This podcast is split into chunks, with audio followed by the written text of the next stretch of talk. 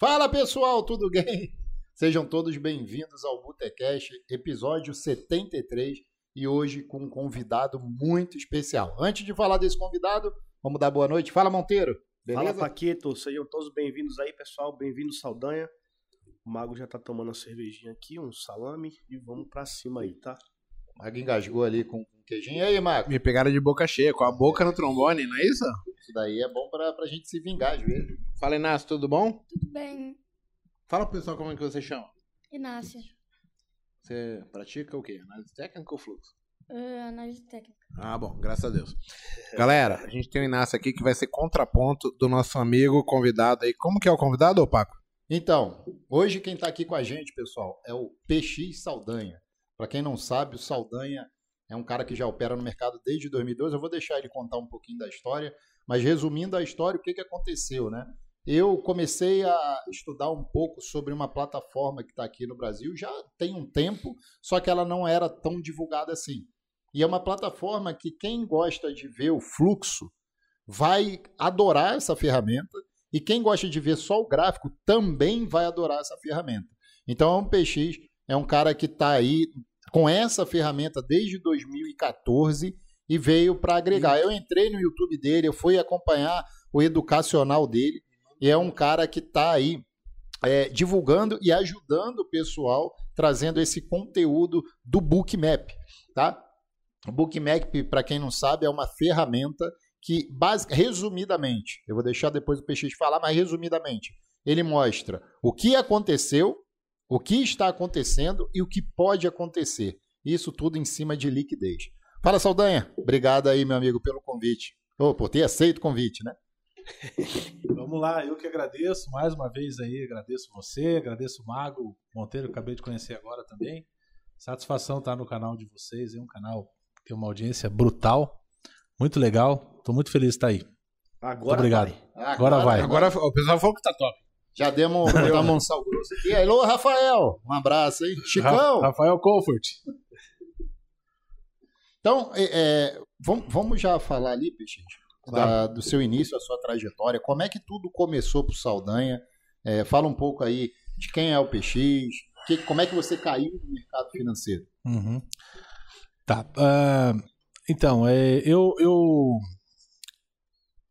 vindo, nasci lá no interiorzão do Paraná, né? Então eu cheguei em Curitiba é, novinho, com 19, 20 anos, e vim para estudar, assim como todo mundo que mora lá no interior, e vem para tentar fazer uma faculdade, tentar ser alguém na vida, aquela história que era uma cidadezinha pequena, de onde eu vim com 30 mil habitantes.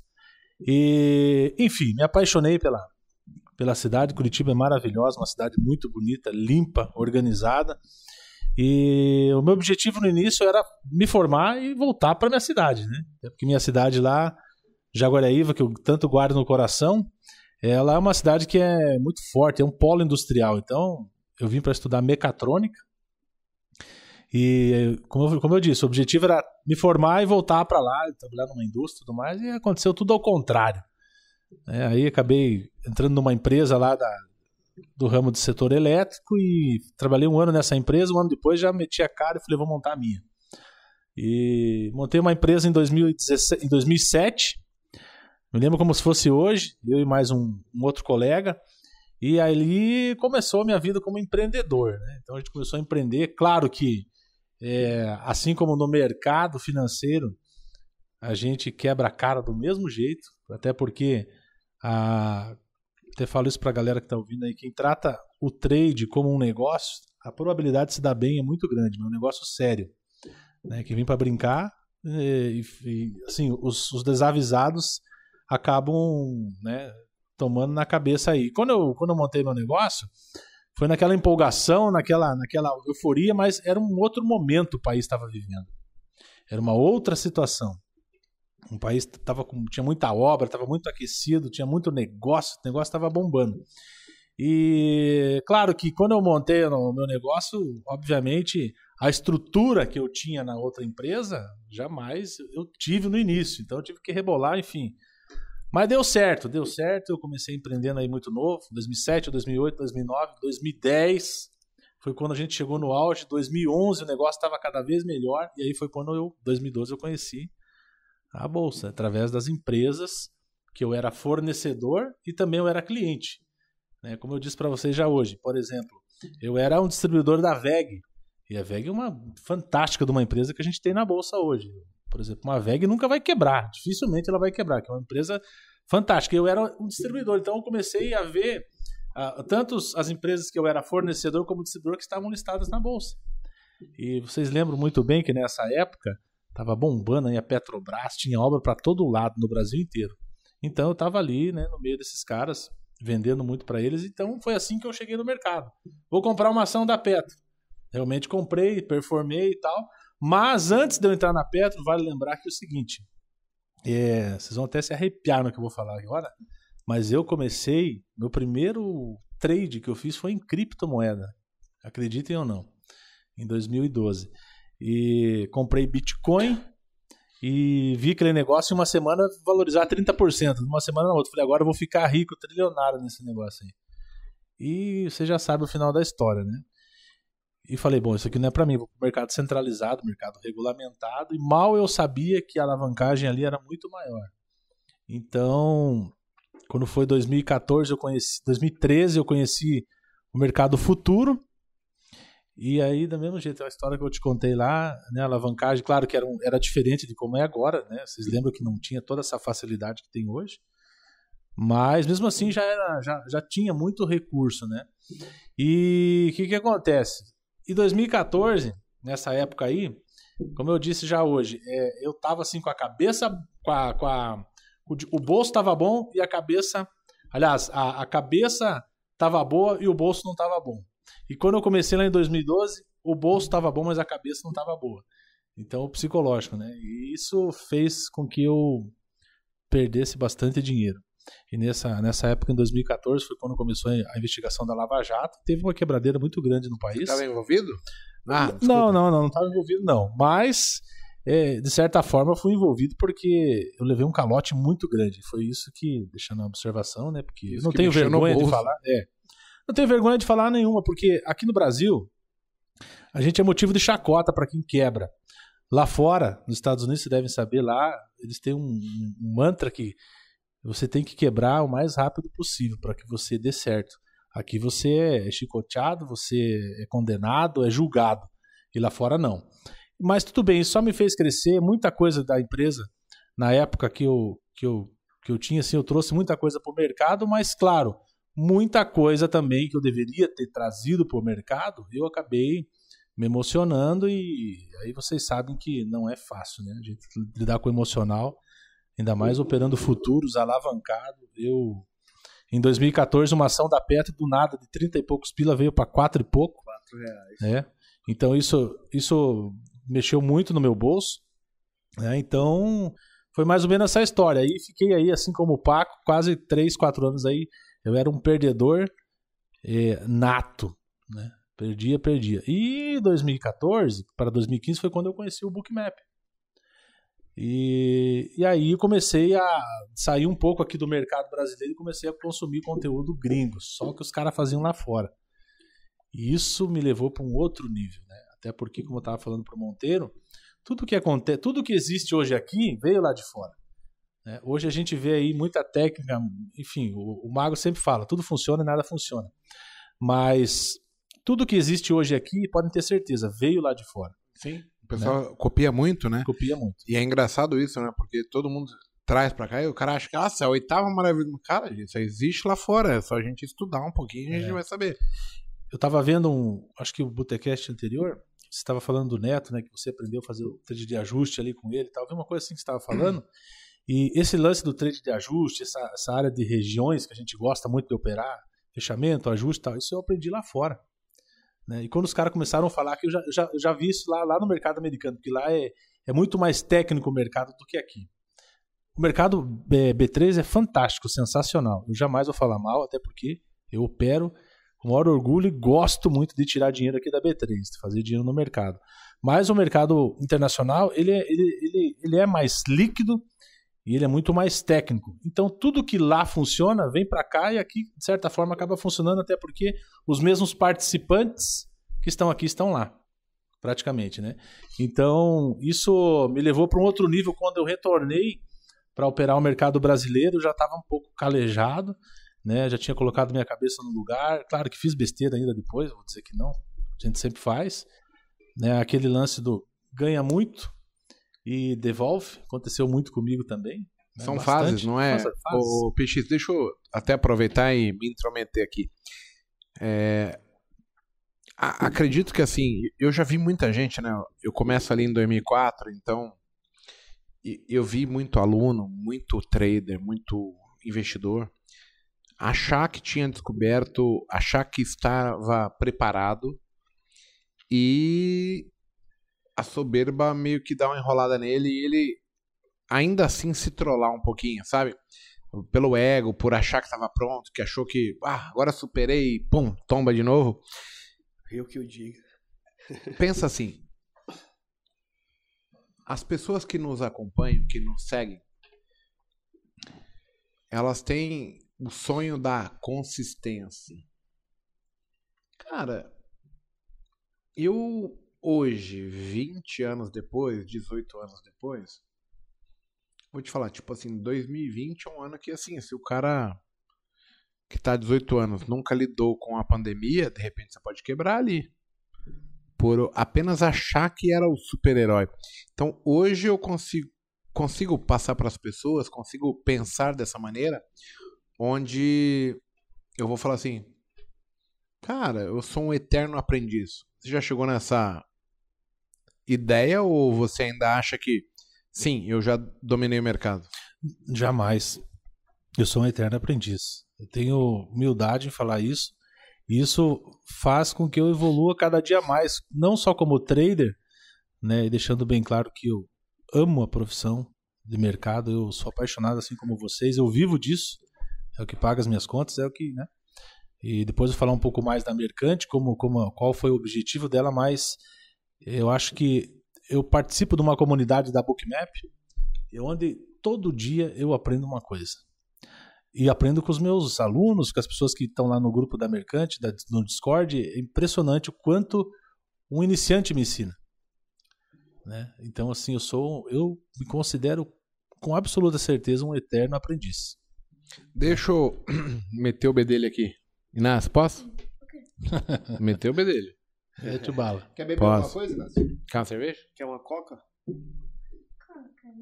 Pega uma coca pra ele.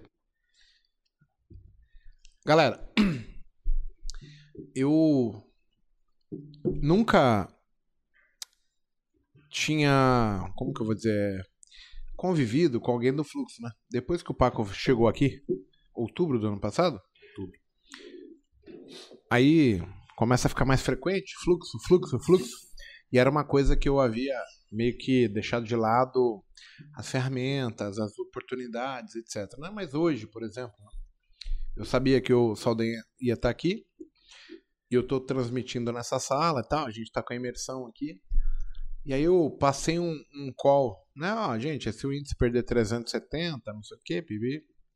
E aí quando eu fui sair para o intervalo, eu olhei a televisão ali que o Paco estava dando aula, etc. E, ah, aqui é o Bookmap, olha. As regiões de, de ponto de interesse. Aí eu bati o olho no Bookmap e eu falei, caralho, Bookmap Map. Eu falei, caralho, no 350 tem gente, hein, mano? Visualmente já me chamou a atenção 350. Eu falei, caralho, deu calmo no 370, né? Não, não vai passar de primeira. tipo, o cara vai amortecer no 350, é certeza que vai acontecer isso. Visualmente a informação chega muito fácil.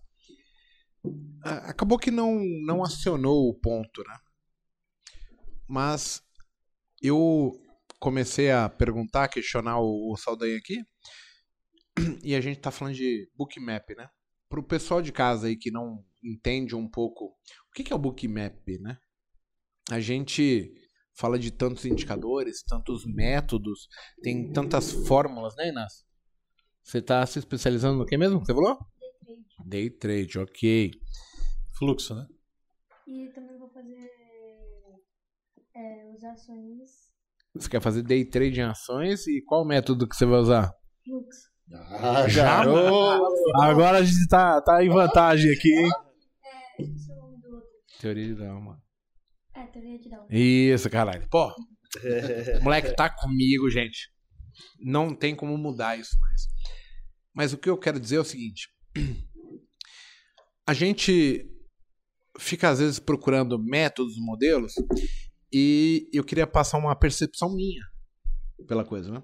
Então, assim, apenas de bater o olho e ouvir pessoas que eu tenho entendimento que dominam, que entendem, que fazem dinheiro. Aí você olha o comentário e assiste a tela, né? Logo vem na sua percepção assim, pô, isso aqui faz sentido, né?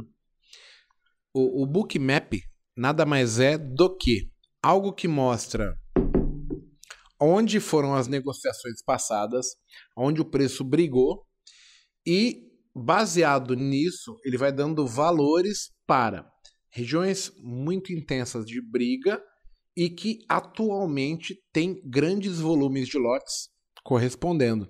Isso gera regiões onde assim, pô, já tem gente defendendo aquele ponto que no passado foi importante, gerando regiões de interesse mútuo, né?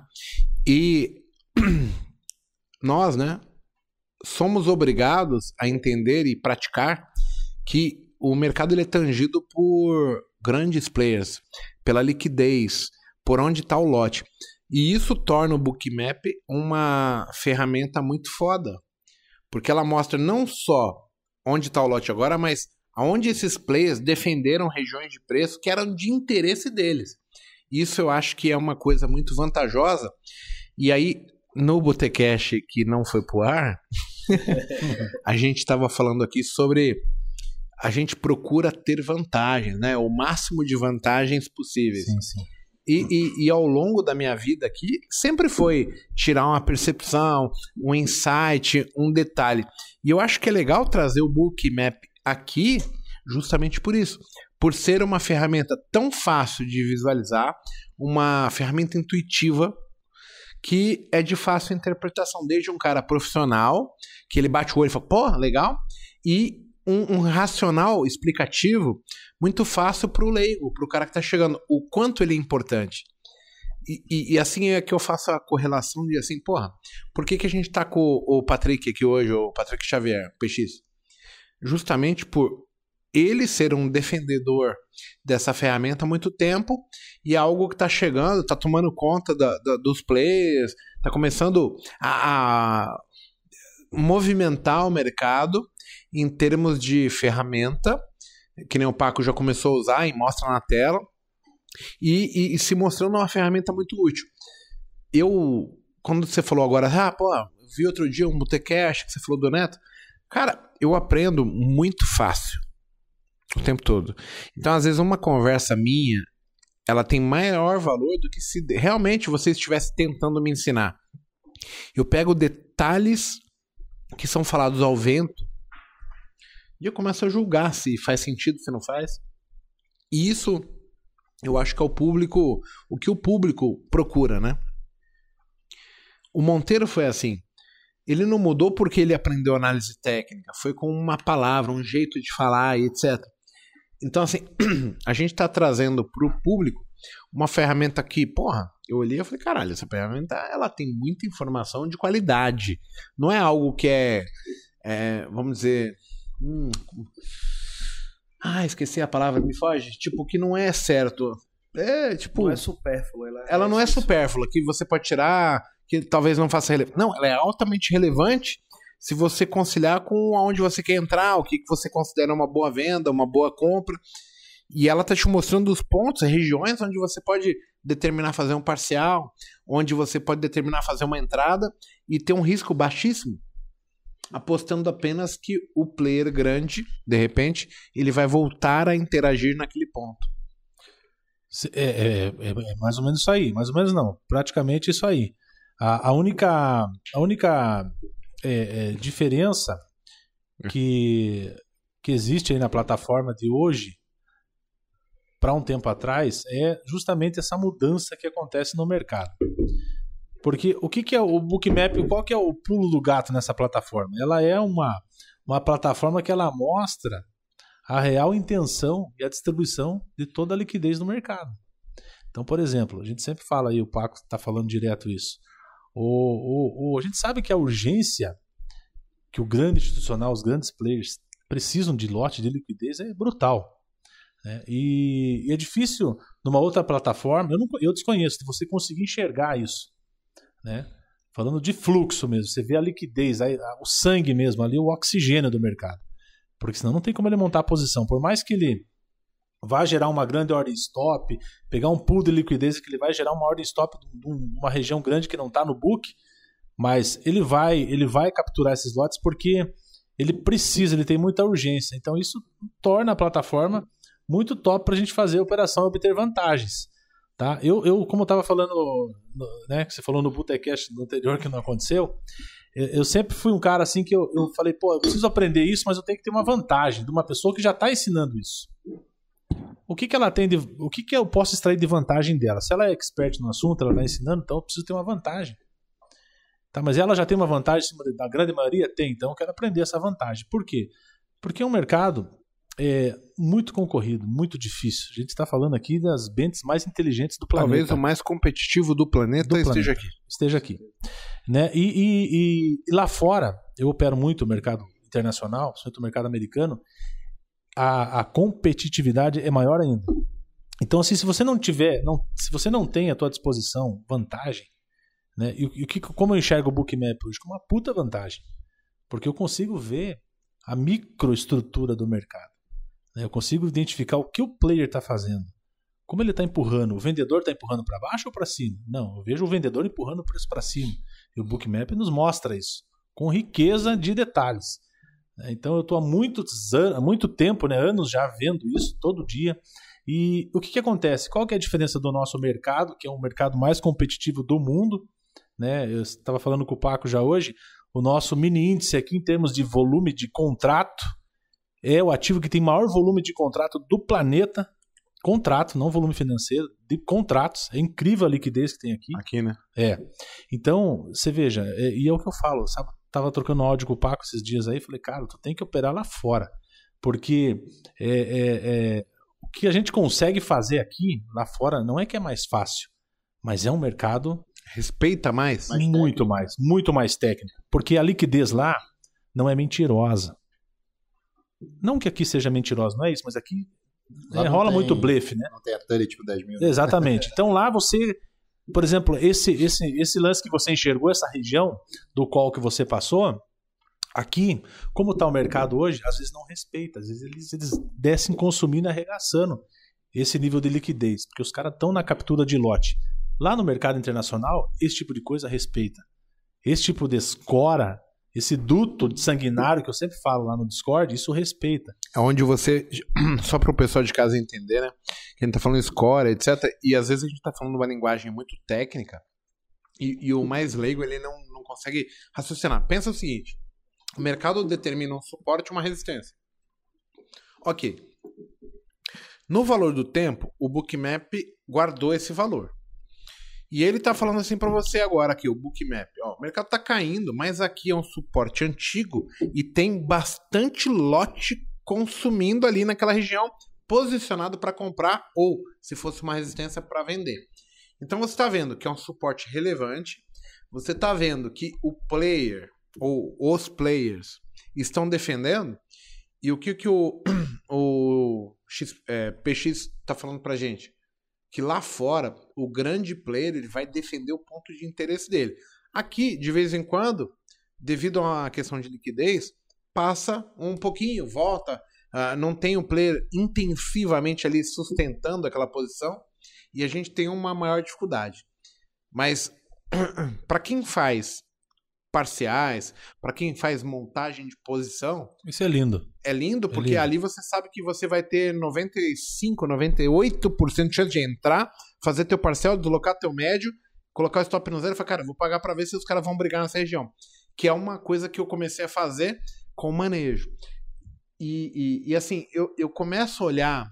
O, o Paco tem alguns dizeres que eu acho que é legal os vagalumes, olha, Bradesco está comprando, e, e você começa a ouvir uma pessoa que você respeita, que você considera, e aí você, ele fala, não, aqui eu vou vender falso, ó, aqui não vale porque só a Clear comprou, só a Clear vendeu. E aí você fala assim, pô, então a sua pessoa física não, não, não é um rompimento valioso. Aí volta, ele fala, porra, então dá para perceber quando você tem um rompimento que você julga importante e, e, e tem uma corretora que é só pessoa física, não é uma corretora institucional. Da mesma maneira que quando eu olhei hoje o, o Bookmap, e eu falei, porra, eu tô vendendo antes do ponto e tinha uma liquidez. Eu poderia ser inteligente e falar, cara, eu vou vender depois da liquidez, porque significa que a venda agrediu, passou e vai andar. E eu não precisaria lidar com a briga do mercado. Então, são informações muito sutis, mas que tem muito valor para quem vive de mercado. Sim, sim. Que faz muito sentido, entendeu? Claro. Só, só pegando um gancho, PX, o pessoal assim que.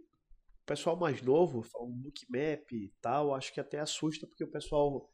fala, O que é o bookmap? Por mais que o Mago já deu uma explanação e tal, mas de onde é que surgiu o bookmap Uhum. e, e o que é que você diria que é diferente do modelo, digamos assim, Do convencional, Convencional. do que a grande maioria dos traders utilizam. O, Tá. que é que, o que é que você consegue enxergar e falar assim, não, isso aqui é, é- é um ponto de diferença, Uhum. é, pô, eu consigo fazer isso aqui e como é que as pessoas acessam o Bookmap?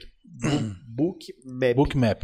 Então, Porque para muita gente é, é novo. Claro, claro. O Bookmap é uma plataforma israelense, né? Foi desenvolvida em Israel e ela está disponível aí praticamente é, nos principais mercados aí do mundo, né? Por exemplo, mercado americano, mercado europeu e mercado brasileiro. Agora eles entraram na Índia também, né? Um mercado muito, muito grande, promissor, um mercado volátil. Tem alguns ajustes que está sendo feito lá, mas é uma plataforma de origem lá do Israel. Muito bem. O, o que, que eu acho top assim para quem está iniciando ou até mesmo, por exemplo, para quem é da análise técnica? Isso é o grande, o grande diferencial dela. A gente tem um gráfico dentro da Bookmap que, assim, quem está fazendo uma transição ou quer fazer aquilo, porque o meu operacional hoje é as duas escolas. Eu opero o fluxo e o gráfico, né, que é a fluxografia que eu, que eu costumo dizer. Mas o Bookmap, por si só, ele tem um gráfico. Não é mesmo, Paco? Ele tem um gráfico. E o gráfico do Bookmap é um gráfico de agressão. Né? Ele não é um gráfico é, temporal, mas ele é um gráfico de um gráfico atemporal e que ele vai se movimentando conforme está tendo consumo de liquidez. Então, por exemplo, é, a, a tela central ali, o heatmap, que é o mapa de calor ali, que todo mundo pergunta, pô, mas como é que funciona isso, como é que funciona aquilo? Muita gente tem dificuldade para entender, mas eu sugiro que comece a olhar o gráfico do bookmap, como é que ele se comporta. Por quê? Ele vai seguir muita coisa do padrão da análise técnica. Vai respeitar topo, vai respeitar fundo, vai fazer fundo duplo, fundo triplo, entendeu? Vai respeitar regiões de alta liquidez. Por quê? Os dots, que é aquelas bolas que tem lá no bookmap, aquilo ali é um gráfico, é uma agressão que está acontecendo, consumindo liquidez, né? Consumindo lote.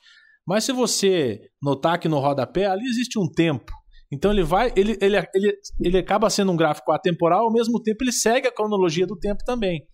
Então, é, se você colocar, por exemplo, um time frame lá no, no, no gráfico de candle de um minuto, ele é muito parecido com as movimentações que fazem no bookmap. Só que a diferença é que ali a gente está vendo o real consumo de liquidez. Né? A gente está vendo realmente o que está acontecendo na essência. Então, a grande, o grande diferencial dela para o iniciante é isso, esse gráfico maravilhoso, sensacional que o Bookmap tem. E aí, os demais recursos que a plataforma são inúmeros, né, que a plataforma oferece, disponibiliza que são fantásticos. Eu pude mostrar alguma coisa para o Paco hoje. Aí isso é com o tempo, a pessoa vai né, se habituando. Mas esse grande diferencial do Bookmap é o gráfico de agressão. Lembrando que esse gráfico de agressão ele acaba eliminando uma coisa que é muito exaustiva para muita gente, que é o Times in Trades, que é o histórico de negócios. né? Então, o histórico de negócio, o que, que é? A gente vê ali quem está agredindo e quem está entrando de forma passiva e agressiva, mas normalmente a gente fica de olho na, nas agressões. E os dots, eles acabam que você pode talvez estar tá eliminando o Times in Trades. Por quê? Porque ele já te dá o delta por nível de preço. Então você não precisa ficar ali freneticamente olhando times em trades. Até porque eu que opero muito o mercado norte-americano, a tela é cega, tela cega, né? Não é que nem aqui que a gente tem essa maravilha que eu acho que deveria ser mais explorada pelas pessoas, que é Quando- fantástico. Só abre parênteses quando tu fala pro gringo que tu consegue ver aqui o fluxo. O que, que eles falam? Não, outro dia eu tava falando com o gringo, fala, o gringo, oh my god, porque né, o gringo não tem acesso a, a, a- a tela aberta, né? Principalmente de pessoas físicas. Tá? Então a gente sabe que a pessoa física, por mais que ela atua de forma individual, mas no final das contas é um coletivo, não tem força, tanta força para fazer mercado. Né? E lá eu, eu comento com o gringo que aqui a tela é aberta, o cara fica doido, porque lá a tela é cega. Mas aí o, o gráfico de dots do Bookmap, que é o gráfico de agressão, ele, ele acaba te eliminando essa leitura frenética, exaustiva, porque cansa você ficar olhando ali o Times em Trades. Não é fácil. Então, o, o gráfico de agressão, eu, eu posso dizer para quem é iniciante que é o, é o grande diferencial dela, assim, entendeu? É fantástico.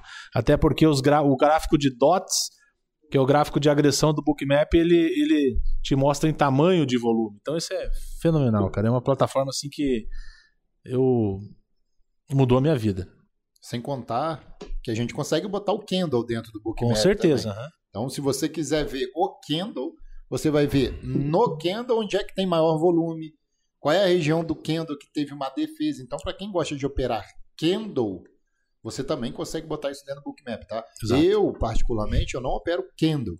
Eu opero preço em regiões de liquidez, é assim que o Saldanha também faz isso. em regiões de liquidez que tem probabilidade ou de parar ou de deslocar, em caso de rompimento e de deslocamento de preço.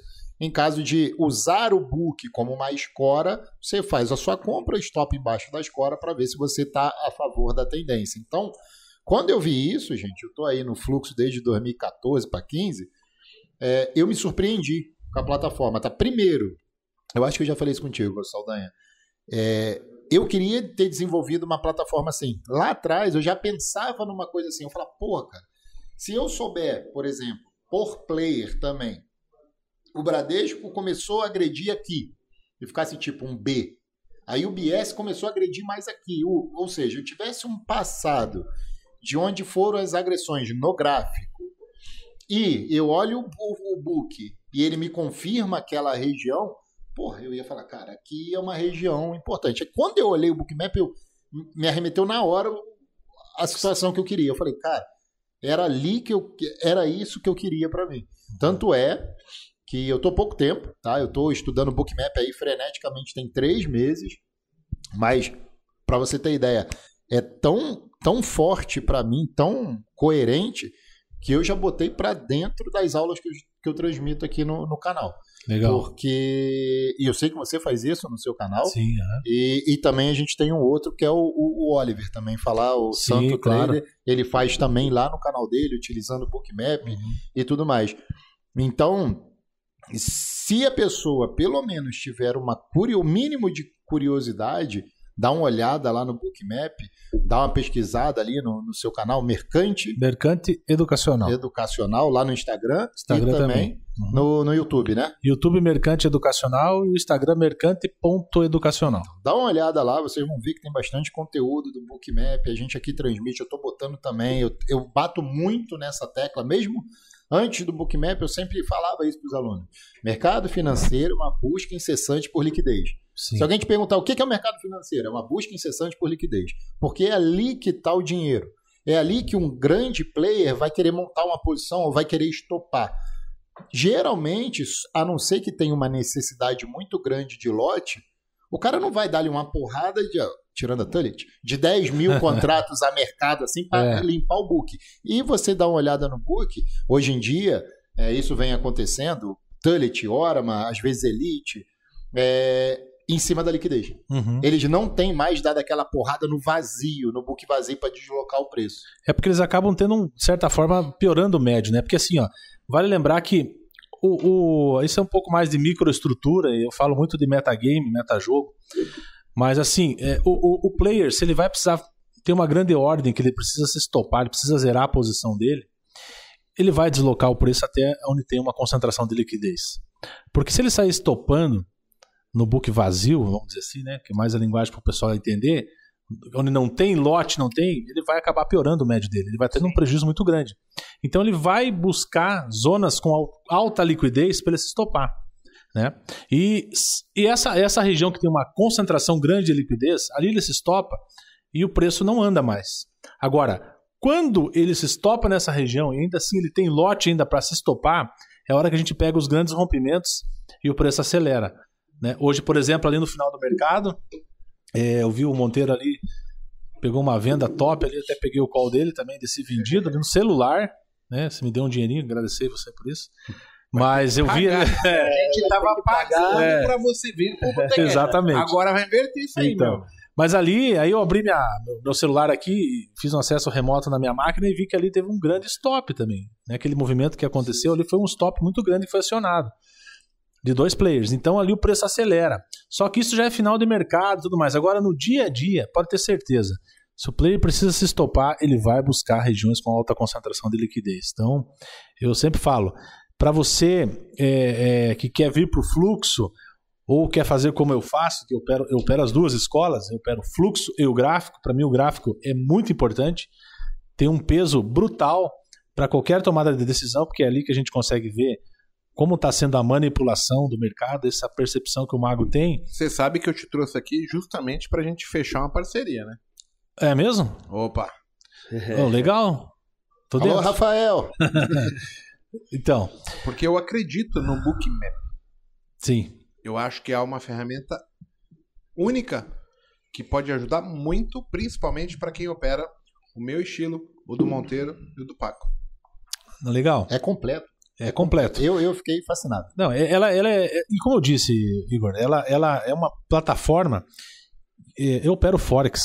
Né? Falo Forex, mas eu opero, eu opero moedas, pares de moedas lá fora. Eu opero SP 500, eu opero Dow Jones, eu opero Nasdaq.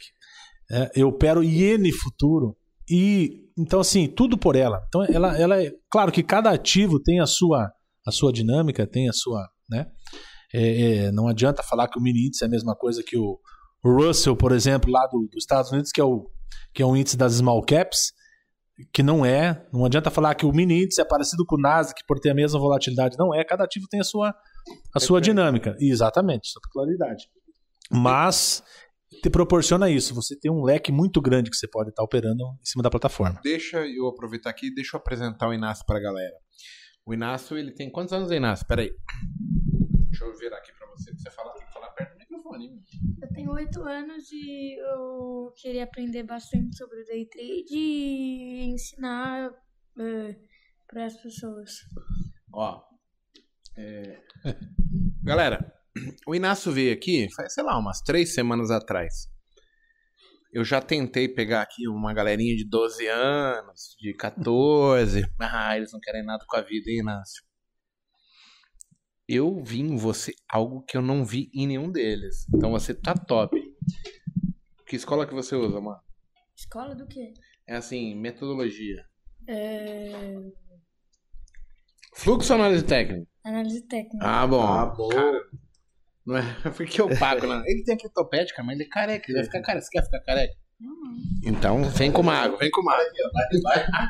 Vem, vem com o pai aqui, tem que ter experiência, tá? Galera, a gente vai fazer um Botecast, sei lá, mais duas, dois programas pra frente, no terceiro ou quarto, com o Inácio. É, tem muitas pessoas que estão pedindo pra mim fazer. É, pra mim fazer ficou ruim, né? Pra eu fazer um Botecast com uma pessoa leiga. Então eu vou propor um desafio pro Inácio. Topa um desafio? Olha só, as pessoas vêm aqui pro mercado e elas é, cometem erros de tipo disciplina. Você sabe o que é disciplina, Inácio? Mais ou menos. Seu pai te põe pra dormir no horário certo? Você tem hora pra dormir? Ah, Escovar o dente? é, depende. Depende. Você escova o dente todo dia? Sim. Então você tem disciplina de escovar Então, o dente. mas você dá uma roubadinha e fala, não, hoje eu não vou escovar o dente. Ah, já aconteceu uma vez. Uma vez. Então, indisciplina é quando a gente tem uma regra e deixa de cumprir. Uma regra importante. Eu vou fazer um desafio, vou fechar com teu pai aqui. Se você conseguir fazer o curso, Que curso? o meu que eu vou te dar. Vou te dar. Você quer? Aham. Eu vou. A gente vai fazer um botecast se nós fôssemos criança, como nós agiríamos? E você vai ser a pessoa que vai gerar as dúvidas pro pessoal. Você topa ou não? Eu tô. Oito anos. Você tá falando pra mim que você gosta de, de ganhar dinheiro no mercado. Sim. É sério isso? É sério, eu juro. Mas e o joguinho e o videogame? Você não vai trocar? Não, eu não troco, mas eu jogo. Ah, tá bom, mas não troca. Então temos prioridades. Temos prioridades. Então, o Inácio é um menino incrível que tem oito anos. E eu olhei pra ele e falei assim: caramba, eu queria que os meus filhos tivessem a vontade que esse menino tem, porque ele se identificou com a coisa. Ele sabe olhar e falar: não, mas. Ele chega pro pai dele e fala assim: você tá vendendo, mas o mercado tá subindo. né? Hum. Ele vê as coisas e ele já consegue interpretar. Então, o Inácio, ele vai ser um participante do Botecash. Mas eu preciso que você se prepare, porque assim, pô, eu preciso é ter. Vai ser uma terça-feira aqui. Na próxima terça-feira? Não. A gente vai te dar umas duas, três semanas. Aí seu pai vai falar pra você. Mas você vai ter que estudar, tem que fazer o curso tudo certinho pra você vir com tudo na ponta da língua, né? Porque senão o pessoal vai dar risada da gente. Eu não quero. Você você gosta que o pessoal vai te dar risada de você? Não, não. Eu tenho certeza que você vai se dedicar, não vai? Uhum. Então, fala pro pessoal o que você gosta de fazer. Eu gosto de operar na bolsa de valor e eu tenho um grande sonho de aprender isso e eh, aprender eh, entrar no mundo do trade. Então você vai fazer da é maneira certa. Fantástico, hein? Maneiro, né? Muito Galera, legal o. Inácio, ele precisa ir embora, que o pai dele tá arrepiado ali já. Ó, fala tchau, pessoal. Boa noite, pessoal. Eu vou ter que ir. É isso aí, garoto. Ó, eu vou até fazer um brinde com você. Saúde. Saúde. Análise Agora a gente vai falar com o PX. E é assim, ó, você vai pra casa, mas já pensa assim, ó, eu vou participar do programa, tem que ter conteúdo, tem que saber falar com as pessoas. Então você tem que estudar não só teoria de DAO, que você só falou de teoria de DAO, hein? o pessoal ali quer saber mais coisas, hein? Fluxo, bookmap, Fluxografia. Elliot, Ondas de Elliot, parcial, passe- parcial, Parcial, parcial tem que fazer. acumulação. trade de ajuste. Daqui, ah, daqui três semanas eu vou. É, três semanas. Aí eu vou falar com seu pai. Mas aí ele vai me falar, pô, o Inácio tá preparado ou não tá? Porque o, pô, o pai não quer ver o filho vir aqui. Mas, Ai, o que, que você faz? Eu jogo videogame. Ele não quer que você fale isso, né? Você não vai poder falar isso, né? Não. Então, ó, tá combinado. Uhum. Daqui três semanas, o convidado do Botecash é o Inácio. Se acabar o curso. É. É, Você vai acabar? Mas eu vou ter que vir aqui. É, opa! É E vai tomar cerveja com a gente. Cerveja sem álcool. Sem álcool. né? Quer dizer Guaraná, né? Os queijos, os queijos você tomou tudo, comeu tudo. Parece um rato. Nossa, ele come queijo. Beleza? Uhum. Fala tchau pro, seu, pro público. Seu pai tá te esperando. Tchau, pessoal. Vou sentir falta. Valeu. Você é muito bem-vindo aqui, hein? Obrigada. Valeu, Inácio. Valeu. Obrigado, Vai lá. tá? Tem futuro, pessoal? Tem, né? Esse aí vai longe. hein? O meu sonho era ter um, um- um filho que tivesse o interesse prematuro, com oito anos, sobre coisas que as outras crianças não têm. Porque assim, eu aprendi na minha vida que se a pessoa tem interesse é mais fácil. Se ela não tem, não existe Cristo na Terra que enfie na cabeça da pessoa o que ela deve fazer, como ela deve fazer. O interesse ele é o primeiro fator que você vai, pô, eu gostei, eu quero fazer, eu me identifiquei. Em cima disso, eu queria agradecer a atenção do pessoal aí, né, que desprendeu o, o- a consideração pelo Inácio e falar assim, ó, a gente tá falando o tempo todo é, de uma ferramenta top. Deixa eu fazer uma pergunta pra vocês, assim, é meio que pessoal minha, né? Eu vou falar a minha perspectiva pela coisa hoje. Hoje eu não acredito mais em métodos, ferramentas, não é isso. Eu acho que tem muitas coisas que ajudam, muitas coisas que auxiliam, só que de repente, se você não souber filtrar, de repente você tem um monte de coisa que não te serve de nada. E aí pode ser o, o manejo que eu uso, a, o Fibonacci que eu uso, o fluxo do Paco, o trade de ajuste do Monteiro ou o Bookmap. Vocês acreditam hoje que existe alguma coisa que vai ganhar dinheiro pro público ou é uma questão do cara experimentar, avaliar, fazer considerações e julgar assim, puxa, faz sentido, não faz sentido, eu consigo tirar proveito aqui, outro acolá. Porque assim, tem muita gente vendendo como se tivesse um método mirabolante de ganhar dinheiro. E eu não, não consigo falar isso para as pessoas que nos seguem. De repente eu tô sendo maluco? Não sei. Você acredita nisso? Então, na realidade, eu não acredito. Não, eu, eu penso o seguinte: é, quando eu resolvi me expor, sair da jaula, vamos dizer assim, que eu fiquei muito tempo na jaula, fechado, ninguém me conhecia, é, eu não vim com a intenção de trazer um método revolucionário ou qualquer coisa do tipo. Até porque tudo funciona, nada funciona e eu conheço muita gente, muita mesmo, que opera gráfico ganha dinheiro, fluxo ganha dinheiro, fluxo perde dinheiro e gráfico perde dinheiro. Então, assim, eu, eu qual que foi meu, a minha missão, assim, meu objetivo era mostrar uma coisa diferente. Mas não que seja um método que vai salvar o cara. Isso não existe, não acredito nisso. Até porque é, método, é, técnica, ela, ela, ela, tem um pequeno, um, não pequeno não, mas tem um, um percentual dentro da vida de, um, uma pessoa que vai se desenvolver como trader. E 50% são outras coisas. Então o método é o de menos. Então eu não acredito num método que vai fazer, é revolucionário e falar assim, não, meu método funciona. Não é assim. Não acredito nisso. Eu condeno esse tipo de atitude e eu, uma das coisas que me deixou Pode falar palavrão ou não pode? Pode. Só se você estiver no Botecast. Tá. Mas olha que tem gente que falou lá que, pô, tu vai no Botecast aqueles caras que só falam palavrão. Só falam palavrão. É, eu já dei um bloco nele. É. Bom, foda-se. Mas assim, é uma das coisas que me deixou puto é isso, sabe? É o que eu tenho visto, o que eu vi muito tempo atrás e tenho visto todo dia.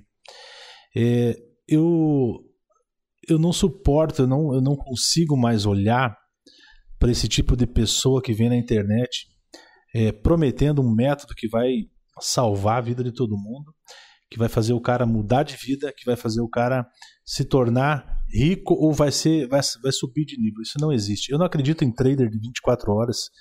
Isso eu condeno esse tipo de situação. Eu não concordo e vou sempre lutar contra esses caras. O meu objetivo, a minha missão, quando eu resolvi me expor, é lutar contra isso, é mostrar a verdade, o que funciona. É, é engraçado Entendeu? você falar, Peixe, porque assim, é, a gente tá há muito tempo, né? E a gente lida no final. Tipo, a gente tá com a imersão aqui esse, essa semana. Cara, as pessoas chegam machucadas demais. Todo dia. E aí elas estão procurando uma salvação. Não é que elas estão certas ou erradas, não é isso. Mas, poxa, a imagem da profissão que a gente exerce, ela tá sendo manchada. É uma profissão bonita. É uma profissão que requer capacidade, destreza, ser minuciosamente praticada. E tempo. Tempo. Concordo plenamente. Para mim, hoje, o fator principal é tempo. Tempo de entendimento, tempo de é, ver situações, né? E assim, hoje eu amadureci tanto que eu vejo assim, cara, ah, o PX ganha. Ah, eu faço isso. Aí eu olho e falo, é, dá para ganhar dinheiro sim. Mas eu não vou falar que você ganha, ou você também não deve falar que eu ganho. Porque o que pontua os traders não é o dia bom, é os dias ruins. É quando o cara vai dar loss e ele fala assim, cara, hoje não deu. Ele vai aceitar, ele vai pegar o bonezinho dele, pôr no banco da praça e fala assim, cara, hoje tá tudo certo. E, e eu vejo hoje as pessoas que ganham, que vêm aqui, a gente tem meia dúzia, dez alunos que são muito fodas em termos de falar assim, cara, eu ganho cinco pau por dia, tô ganhando há 12 dias, hoje não deu, tô 7 mil negativo, parei. E amanhã é um dia de 5, amanhã o outro dia é um dia de 4, outro dia de 3. E aí eu falei, caralho, beleza. Aí ele viu que engrossou um mês e falou, agora eu não opero mais. Eu falei, mas por que você não vai operar? Não, meu mês tá 38 pau positivo. Eu não preciso destruir. Ele tirou a obrigação de ter que ganhar todos os dias. Ele não tá traçando uma batalha com o mercado. Não é mais pessoal. Se tornou corriqueiro. Ele sabe quando dá, quando não dá. O que, que é bom para ele, o que, que é ruim. E isso eu vejo hoje que é o mais sensato. A gente faz aqui as operações, hoje eu faço questão de estar tá numa operação, posiciono meus contratos, estou é, ligeiramente muito bem colocado, pequeno, nada muito grande, não é para fazer financeiro e falar, cara, eu ganho 2 milhões de reais no dia, não é isso. A gente ganha milão, 2 mil, 3 mil no dia. É, é, é, um número bom, bacana. Mas a gente desce, toma café posicionado. Aí fala, porra, que legal, né? O aluno veio, sentou do meu lado, ele vai tomar um café comigo. E ele não tá mais preocupado que se vai ter três. Cara, não é a cada dois minutos, ele tem uma regra, ele tem um, um ponto específico. E eu acho que a ferramenta, o Bookmap, ele ajuda muito. De você falar, cara, aqui não tem nada para fazer, amigo. É só ali ou ali, ó. Não, demais. Tem, tem horas assim como você. Eu já vi você falando que a gente fica uma, duas horas sem fazer nada. Né? É, tem que esperar, senão tem que esperar. não tem o que fazer. Tem que fazer. É, existe, uh, por exemplo, os, os, os, horários, né, que são importantes, que a gente sabe que é a hora que entra dinheiro pesado, e às vezes até esse dinheiro pesado que está entrando aí, por exemplo, a abertura de Nova York, uh, enfim, que é onde entra o dinheiro mesmo, às vezes até na abertura a gente não faz nada. Entende? Então é, é isso. E, e, e, mas assim, questão do, do, método, só finalizando, Mago, eu penso assim, ó. É, é, a pessoa, ela, ela tem que ver o que, que vai ser melhor para ela. É, eu, por exemplo, tenho alunos que não conseguem se adaptar ao fluxo e não conseguem se adaptar ao bookmap. Eu falo, cara, tem outros que não vão se adaptar ao gráfico. Eu acho que isso é individual. Individual. É, mas assim, a nossa missão, é, eu, eu vejo muito isso aqui, PX. É, aqui no Cowork, é, sabe, teoricamente eu sou a referência, teoricamente. Mas tem muitas pessoas hoje que chegam pelo Monteiro, pelo Paco. E aí as pessoas vão se limitando, se dando regra. Depende de quem recebeu ela na abertura aqui, na chegada no Cowork. Aí, de repente, se ela acompanha o Paco, o Monteiro ou a mim. Aí o cara tá vendo ali, pô, é um mago, eu não quero atrapalhar ele, não, não se aproxima. Cara, não existe isso. As pessoas que têm interesse, elas têm que ir em busca do, do que elas veem como bom para elas. Não é algo forçado. Eu não conheço ninguém que é exposto para ele o que é bom. Cara, a gente é exposto a uma centena de situação e no final quem é quem escolhe as coisas, né? É, sou eu. Tipo, eu falo, isso aqui é bom, isso aqui é ruim, aquilo ali é bom. Ah, isso aqui é mais bom. Eu vou focar 80% aqui, 2 aqui, 8 ali, 5 ali. Porque eu tô vendo o que é bom para mim dentro do que eu acredito. E, e se a gente parar para fazer essa analogia de uma forma mais abrangente, é o que a gente faz na vida. Só que as pessoas chegam aqui no mercado e elas não fazem isso. Eu, eu não sei te dizer, eu não sei te pontuar o porquê é tão difícil, ou o que tange ali, para que torne a vida das pessoas tipo uma incógnita. Ah, você está lidando com o bicho do, de sete cabeças, uma hidra. Porque as pessoas transformam a bolsa, o day trade, num bicho papão. Num cara que faz mal, que machuca, que dói. E eu pego medo, eu tenho pavor daquilo. É muito louco isso.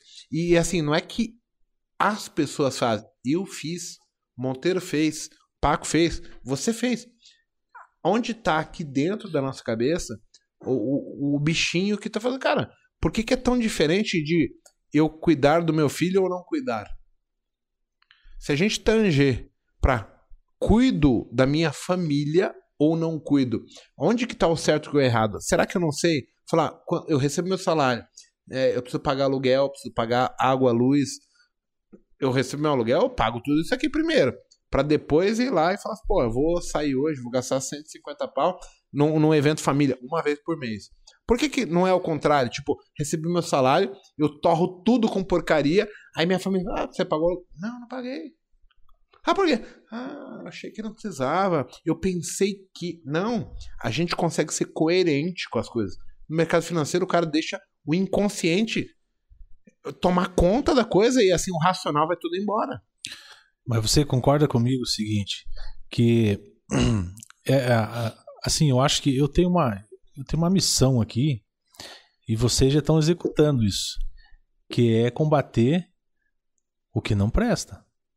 Então eu vejo muita gente que chega até mim machucado e realmente transformou principalmente o day trade num bicho papão porque foi totalmente enganado, totalmente iludido.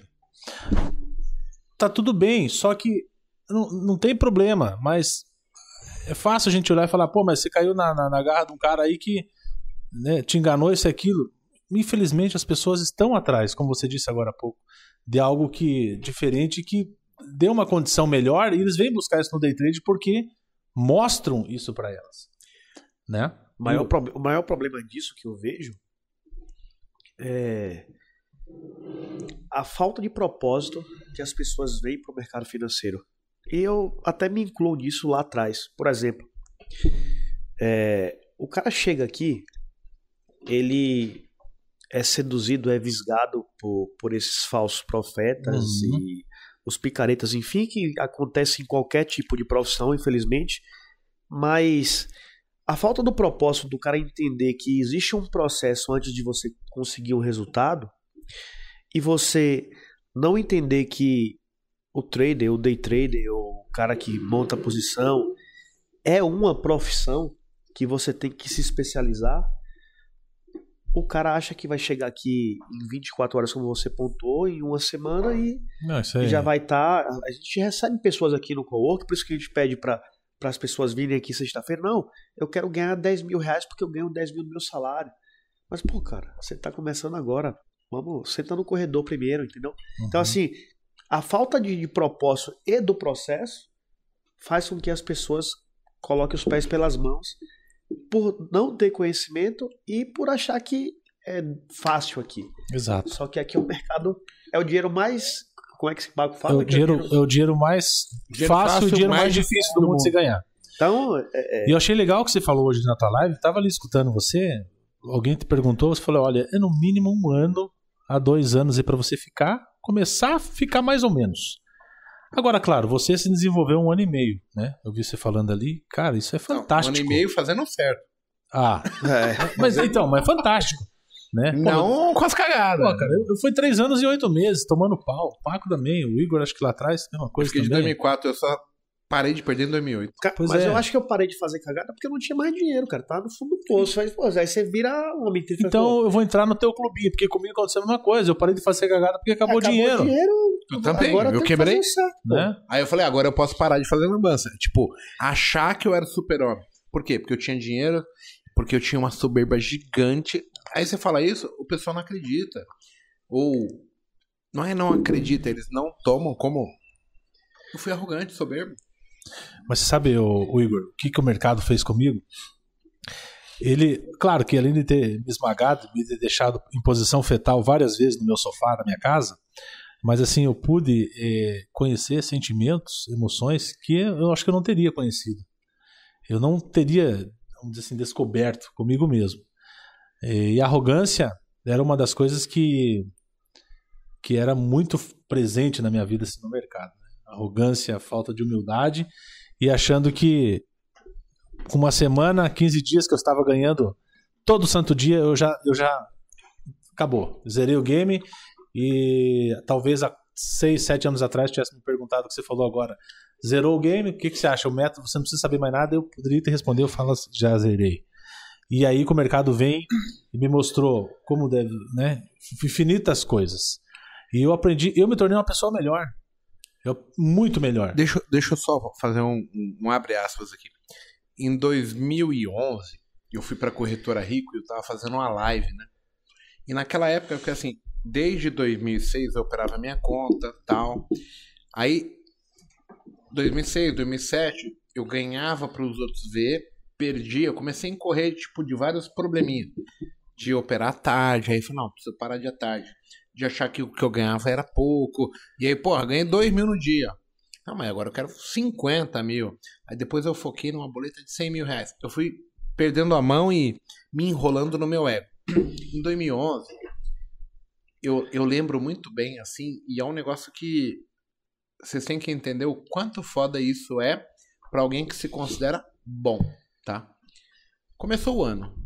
É, dia 2, 3, 4, 5, 6, 7, 8, pá. Janeiro, fevereiro, março, abril. No dia 20 de abril, eu tava fazendo uma live na Rico. E aí o maluco chegou assim pra mim e falou: Ah, Você tá mostrando isso aí o dia de hoje porque você ganhou. Quero ver os outros. Aí o arrogante de todo eu, eu já sabia meu resultado. Naquele ano de janeiro, fevereiro, março e abril, eu tinha perdido só no dia 8 de janeiro.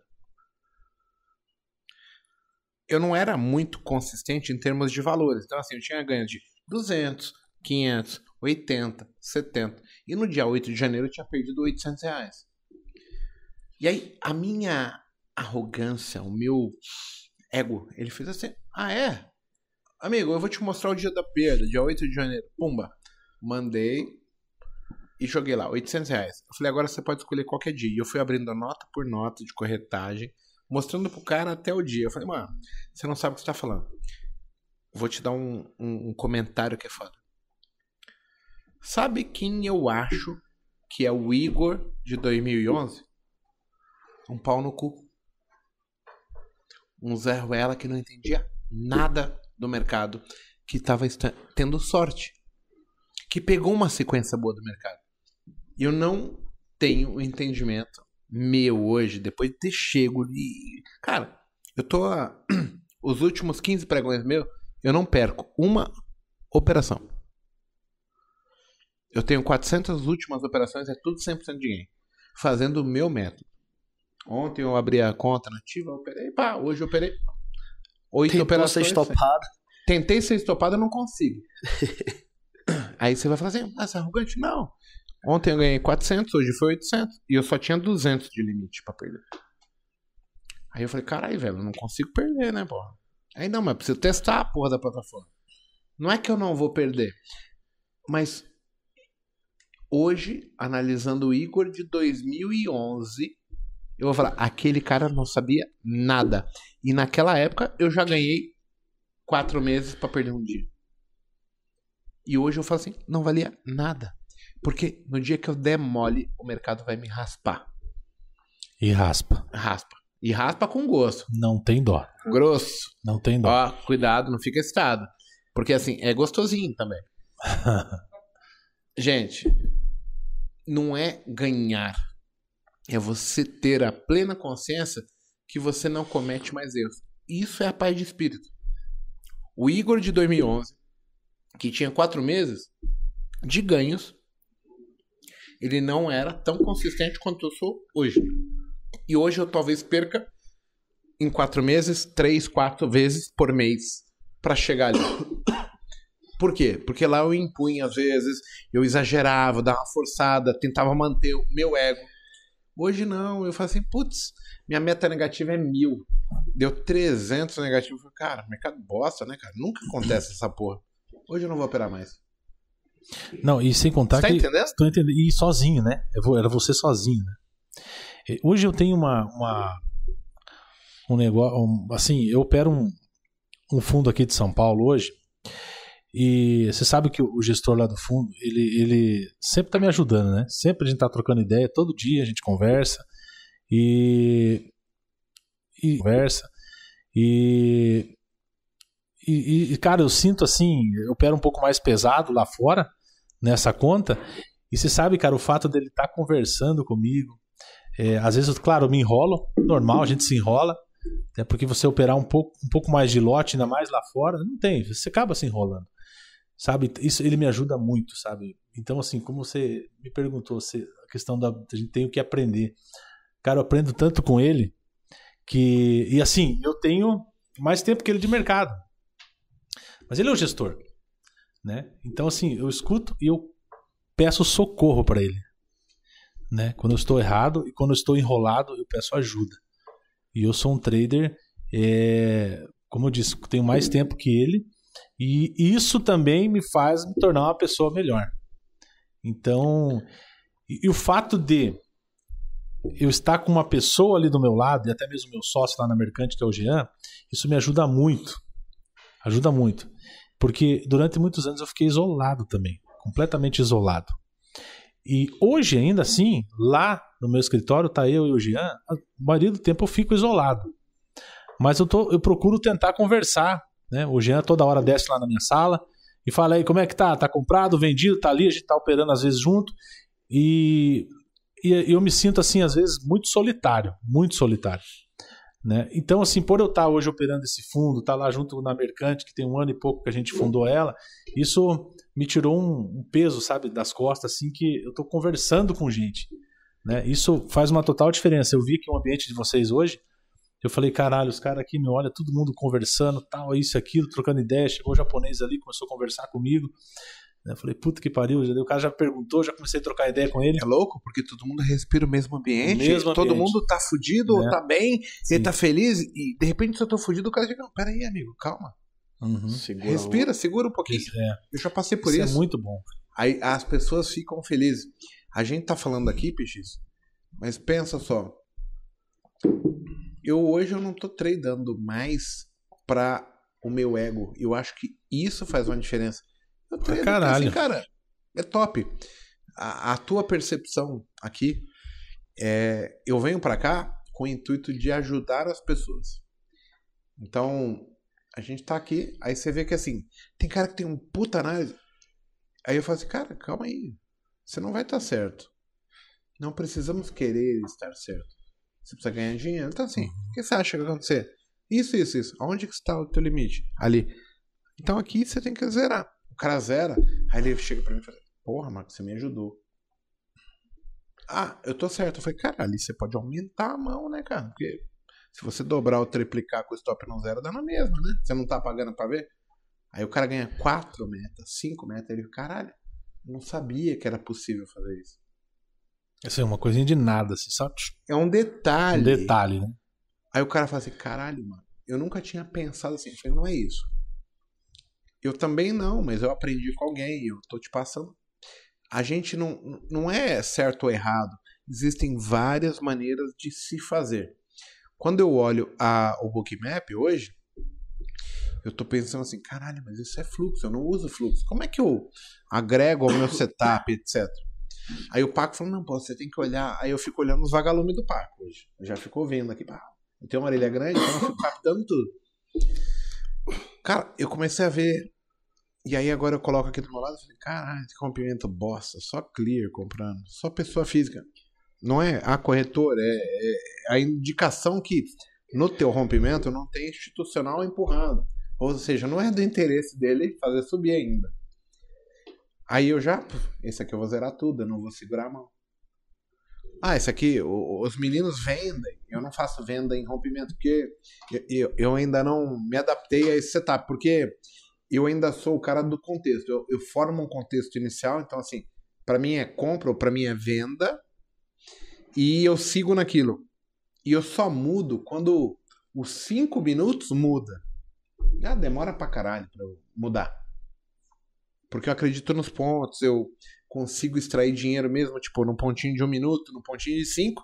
Só se ele passar direto. Um em cinco ele vai me fuder. É difícil. Então, até o Jean vai dar risada aí na live agora. Eu adoro fazer trade de rompimento. Eu sou apaixonado. Assim, se pensa um cara tarado, é eu fazendo trade de rompimento. O Paco diz que tem pavor disso. Mas por que, que eu gosto de fazer trade de rompimento? Porque eu vejo o que está acontecendo ali na hora, no fluxo. Sem o fluxo eu não, não sei fazer. Eu não tenho a percepção que você tem, por exemplo, de entrar no rompimento através de um gráfico. É, é engraçado você falar em percepção. Então, pro pessoal de casa, a gente não tá falando de certeza. A gente tá falando que, assim, eu preciso ter convicção. Então, assim, o, o, o PX tá falando assim, porra, mano, você só olhando do gráfico, você tem uma percepção que justifica, você fala, aqui eu entro. Ele precisa de um outro apoio. O que, que o pessoal de casa tem que entender? Não existe um modelo só para fazer você tem que procurar a sua convicção. Aonde que é a sua convicção? Aonde é que eu me sinto mais confortável? E aí pode ser com, utilizando o Bookmap, ou só fluxo, ou só gráfico, ou só renco, ou aliar ferramentas. As pessoas ainda, que eu acho que é a coisa mais foda que pode acontecer com alguém que quer obter o sucesso. Elas buscam certeza. Só que a minha certeza não vale para eles. Eles têm que construir a certeza deles. Porque assim, eu vejo, se eu falar com o PX aqui operando, Você vai falar, não, é, faz sentido, mas eu não entraria aqui, porque assim, a gente vai ser polido, né? Você não vai bater de frente comigo eu não vou bater de frente. A gente tá fazendo, tipo, eh, jogando fora de casa e tal. Vamos ser político, né? O PX saiu de um local e veio aqui, pô, vim na Magolé. Você não veio para contextualizar com ninguém, creca. Você não vai criar um contraponto comigo aqui. O cara de casa, ele quer essa certeza. Na verdade, o que ele precisa é justamente ter o contraponto. Ele precisa falar assim, cara, aqui eu não vendo. Por quê? Por causa de X, Y e Z. Quando você tiver essa convicção, você não faz a operação. E quando você tiver a convicção, você vai ter o analogia que aquilo é o melhor para o seu dinheiro. E aí justifica qualquer coisa, desde que tenha gerenciamento de risco. Com certeza. É por isso que pessoas ganham e é por isso que pessoas perdem. É. As pessoas estão procurando modelos que funcionem sozinhos, sem eu ter que ter certeza, sem eu ter que saber o porquê das coisas. Eu não acredito mais nisso. Então, e você veja, a gente, você falou ali agora, é, se você for analisar, a gente tem assim, né, as diferenças de operacional, mas você acabou de falar uma coisa agora que, que é praticamente a base do meu operacional hoje, a base, fora a liquidez e tudo mais, que é a ineficiência do mercado. E você acabou de falar uma ineficiência agora, no rompimento. E essa ineficiência eu enxergo a mesma coisa que você. Pô, só tem a clear comprando. Pessoa física não vai causar movimento. É, mas isso é uma certeza que você fala assim, cara, isso é relevante para mim e, e quando aparece isso, eu não faço. Ou você.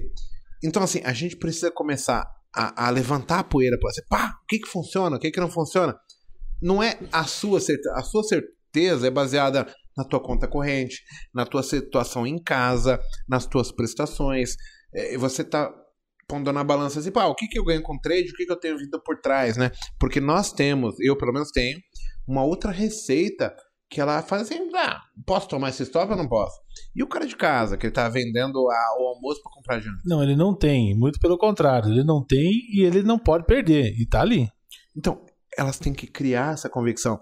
E aí eu vejo que, em determinado momento, o Paco, Monteiro, eu, você, não tínhamos isso. E a gente vivia o Deus dará. E, e surra, essa bugada pra tudo que é lado. Até o momento que eu falo assim, cara, não posso perder mais. Aí você criou o propósito. Agora, Daqui não pode passar. Tal, o que, que eu preciso mudar? Porque tudo que eu fiz não funcionou. Aí você fala, pera, eu preciso me mexer. E aí a gente começa a fazer diferente. Não é que aconteceu um milagre, que Papai do Céu saiu lá e falou: ah, eu vou deixar os pobres oprimidos da África, da, da, da periferia, amp- a- Desamparado. desamparado. Não, vou cuidar do mago que tá queimando dinheiro na bola. Não, não aconteceu isso. Eu acho, aconteceu de eu tomar realidade. eu acho que o, o principal fator disso é a gente parar de terceirizar. Eu acho que o ser humano é assim, né? Você vê o cara hater aqui, hater na live, hater não sei o quê, só que ele sempre tá terceirizando a culpa ou a ineficiência dele ou a frustração dele para uma terceira pessoa. Só que a partir do momento que, poxa, eu falei assim, bom, eu tô sendo um moleque, eu, eu, eu lembro no dia que eu tinha 33 mil reais na conta e eu mandei pro Igor. Eu falei, Mago, tô fudido, pelo amor de Deus, só sobrou esse dinheiro aqui e tal. Opera meu capital. E aquele dia ali, ele, como assim? E sentou o sabugo em cima de mim.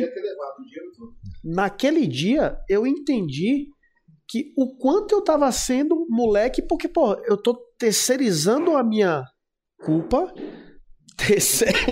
Não, terceirizando. Ó o Matheus. Ó o Matheus, ó o Matheus. É instantâneo, Matheus. que eu É, tem que ir correndo mesmo pro banheiro, hein? Ah, Ainda bem que isso não pegou aí na câmera da pessoa. Ai. Ah, puta Morreu, que eu pariu! Esse Morreu.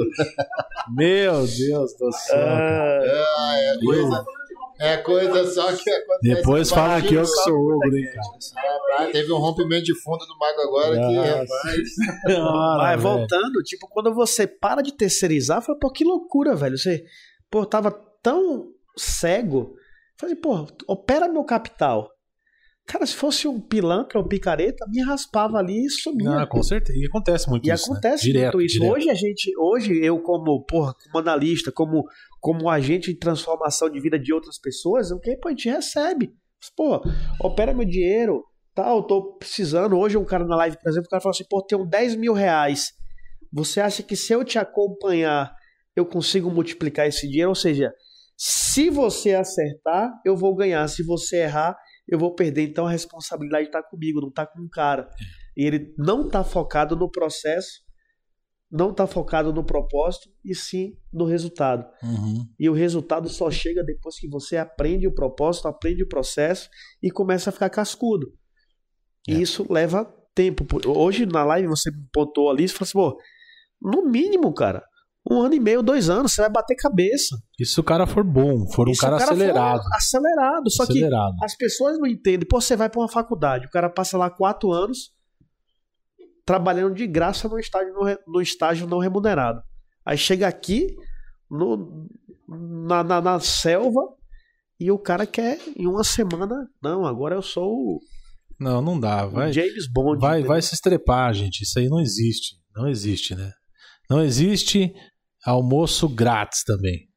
É ou não é? Não existe. Então é complicado. Eu acho que é, se tivesse um, a pessoa tivesse um respeito maior com o tempo na vida dela para adquirir conhecimento da forma correta.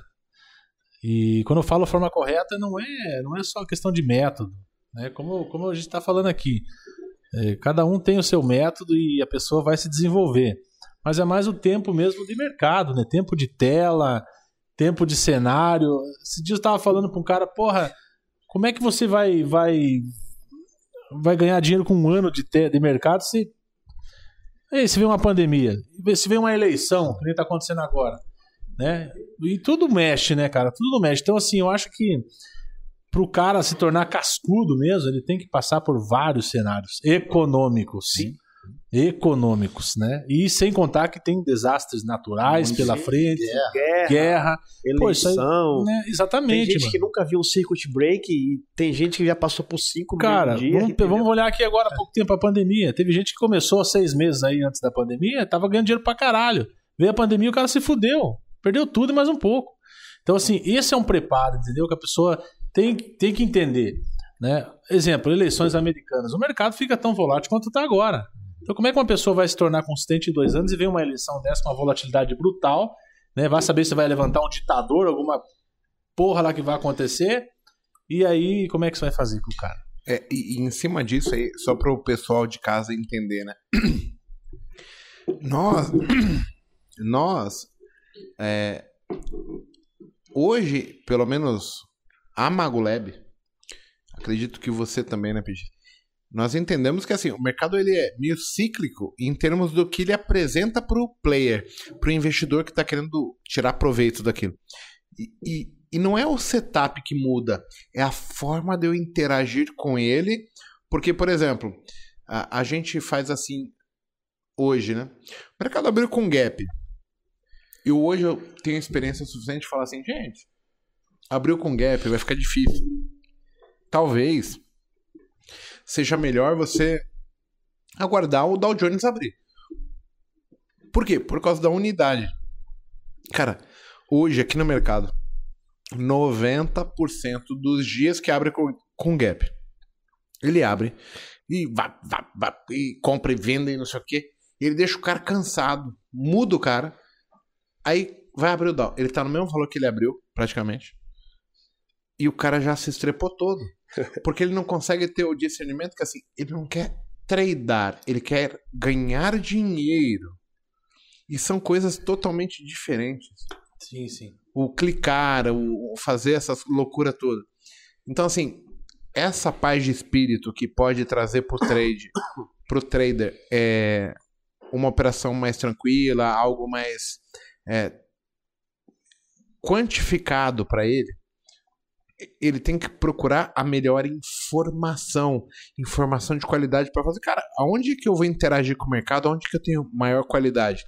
E quando eu trago você pra cá e eu falo assim, porra, o tal do Bookmap, ele é uma ferramenta muito legal. E você foi um dos caras que mais apoiou desde o início o, o Bookmap, trazer ele pro Brasil, interagir com ele, fazer o uso dele.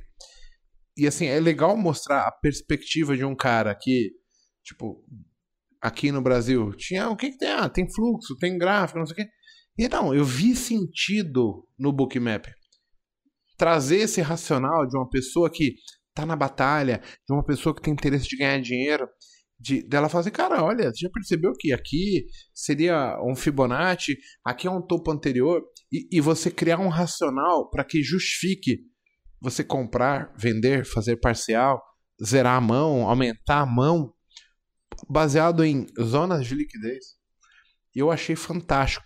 Então, assim, a, a sua presença aqui, ela agrega muito, não só para os alunos. É, a partir de segunda-feira, aqui, ó, nessa tela aqui, tem um bookmap para eu olhar. É, eu falei, Paco, vai se fuder. Põe essa porra aqui pra mim também porque eu achei muito vantajoso. Onde eu vou escorar minha, minha ordem, a chance de eu tomar um stop eu diminuo, a chance do parcial eu aumento. Com coisas que assim as pessoas não veem, que o, o tangível da coisa não é certeza. Então eu sempre, operador, tenho que minuciosamente ficar olhando, cara, isso aqui faz sentido, isso aqui faz mais sentido, esse menos, esse eu uso, esse eu descarto. É um jogo. Eu sou o cara que proporciona para mim ganhar dinheiro todos os dias. Sim, então, muito legal está falando e, e, só complementando, essa, essa, o, o, jogo, o teu método hoje, o teu jogo, como você maneja as coisas, você vai ver como vai potencializar ainda mais, porque você vai estar tá olhando muita causa do movimento que está acontecendo. Entendeu? Você vai te ajudar muito, pode ter certeza. Não é, Paco? E eu acho que a humildade do, por exemplo, que o Igor falou assim, pô, o cara que tem 20 anos de mercado, assim, não, pô, vamos pôr aqui para eu aprender. Não, eu acho é, que quando você tem essa humildade de de estar tá aberto a, a novos processos, você não fica com aquele com aquele viés engessado que pô, só aquilo ali funciona, entendeu? Não, então acho exatamente. que isso é o mais interessante. Só para falar, nós estamos com 500 pessoas online. Oh, legal. Só abrir um parêntese, né? Que aí tu vê, se o mago aí é um cara que já está 20 anos no mercado, já tem o setup dele consolidado, está abrindo espaço para nova ferramenta, né? Imagina quem ainda não tem um setup bem definido. Então, eu vou fazer aqui o, o pedido, pessoal. Dê, dê essa oportunidade para vocês conhecerem, nem que seja através do canal do, do Saldanha, que seja através das nossas lives ao vivo, que eu estou sempre mostrando o bookmap aí para vocês mas principalmente para pegar esse sentimento da liquidez do mercado. o mais importante de tudo no mercado se chama liquidez. Onde é que está a liquidez? Where is the liquidity of the market? Onde está a liquidez yes, do mercado? Baby né? Yeah. E against flow, against flow there is not argument, é, ou seja, contra fluxo no argumento. O meu inglês Vocês acreditam é que o, o, Paco tá pagando o professor de inglês? inglês? O meu inglês é melhor do que o do, do Santo Trader, velho. Então, você... oh, temos que falar do Ele Santo. Tá ali, Oliver. O Santo é um cara é, excepcional, né, dele porque o Oliver é um cara que ele tá por trás também do Bookmap. É. é um cara que a gente também vai trazer aqui tá convidado no, aí, no tá... É, ele tá aqui no chat, tá? O, o, o, Santo, fica tranquilo. Ah, ele que tava ali? É, ele tá aí. No... O Santo, eu achei que era Jesus Cristo ali. Né? Não, é, é, o Oliver, o nome dele é Oliver, mas é um cara muito gente boa, que ele tá ali para ajudar. É, é, um cara que eu conversei, eu vi que é um cara super do bem. Então. E tá lutando como a gente, tá. viu? E é um cara que tá ali no, empenhado para poder levar o conhecimento também, não só do bookmap, como também de, do fluxo, de tape reading, da parte de price action cara que conhece muito, domina também é, é, as técnicas. Fica aí meu abraço também, o, o Oliver. Um abraço, Oliver. Tamo junto, meu irmão. E assim, sabe uma coisa que eu acho legal a gente pontuar? Perceba que a gente tem, assim, normalmente quem tá aqui, porra, é uma terça-feira, 9h35 da noite, certo? Pô, o cara foi trabalhar, ele tá na correria. É complicado, certo? A gente tem família, tem filhos. Então, você que está nos assistindo, eu já sei assim, pô, o cara está correndo atrás, ele está querendo algo que justifique, um, um, insight, um, uma dica, algo que tenha valor. Não é o bookmap que vai salvar sua vida, não é o mago que vai salvar sua vida, mas tenta entender a linha de raciocínio que a gente usa o tempo todo. Não são métodos, são pessoas. O que, que eu quero que as pessoas façam? Vai lá, vai assistir o vídeo do Bookmap explicando, vê alguém foda utilizando aquela merda. Tem, tem uma, uma meia dúzia de pessoas que me mandam vídeo hoje utilizando o Bookmap. Pô, Mago, graças a você e tal, mas aqui. E ele tá com o Bookmap é, aparente na tela. Cara, vai entender o racional da coisa. Tenta enquadrar o Bookmap no que ele pode agregar para o seu setup. Aonde que ele vai? Porque, por exemplo, hoje, quando eu olhei ele e, e fui pôr na tela, eu convergi assim, tá, eu compraria nessa região. O Bookmap mostra a região e ele fala, cara, eu tô querendo comprar entre 400 e 250. O Bookmap fala assim, ó, a liquidez está no 290. Por que, que eu vou comprar 350? Não precisa, você espera chegar no 290. É, porque a probabilidade É de eu conseguir fazer o parcial é muito maior. Muito Porque maior. o 350 perde muito valor. O 290 é alto valor. E eu tenho ainda assim. A, eu filtrei o quando ele pode me deixar grande na operação. Porque eu não quero ficar grande, eu quero entrar, parcial, jogar, deslocar meu médio. Uhum. Então, assim, é uma ferramenta muito útil, pessoal. Só que não é a minha interpretação sobre a ferramenta que é legal para vocês. É a percepção de vocês sobre como ela pode ajudar vocês. Porque a minha interpretação é baseada no meu operacional, nas coisas que estão na minha cabeça e no que eu acho vantajoso. É, um cara com uma menor margem, ele não pode dar o luxo, de repente, de ah, vou dar duas respiradas. Não dá pra dar duas respiradas porque deixou grande. O cara que já pode perder um pouquinho mais, respira. Vê o que aconteceu. Ah, faz aqui, eu faço de novo, papo. Zera, diminui a mão. É, é- é uma coisa muito louca, porque a gente vai muito contra o que ensinam por aí.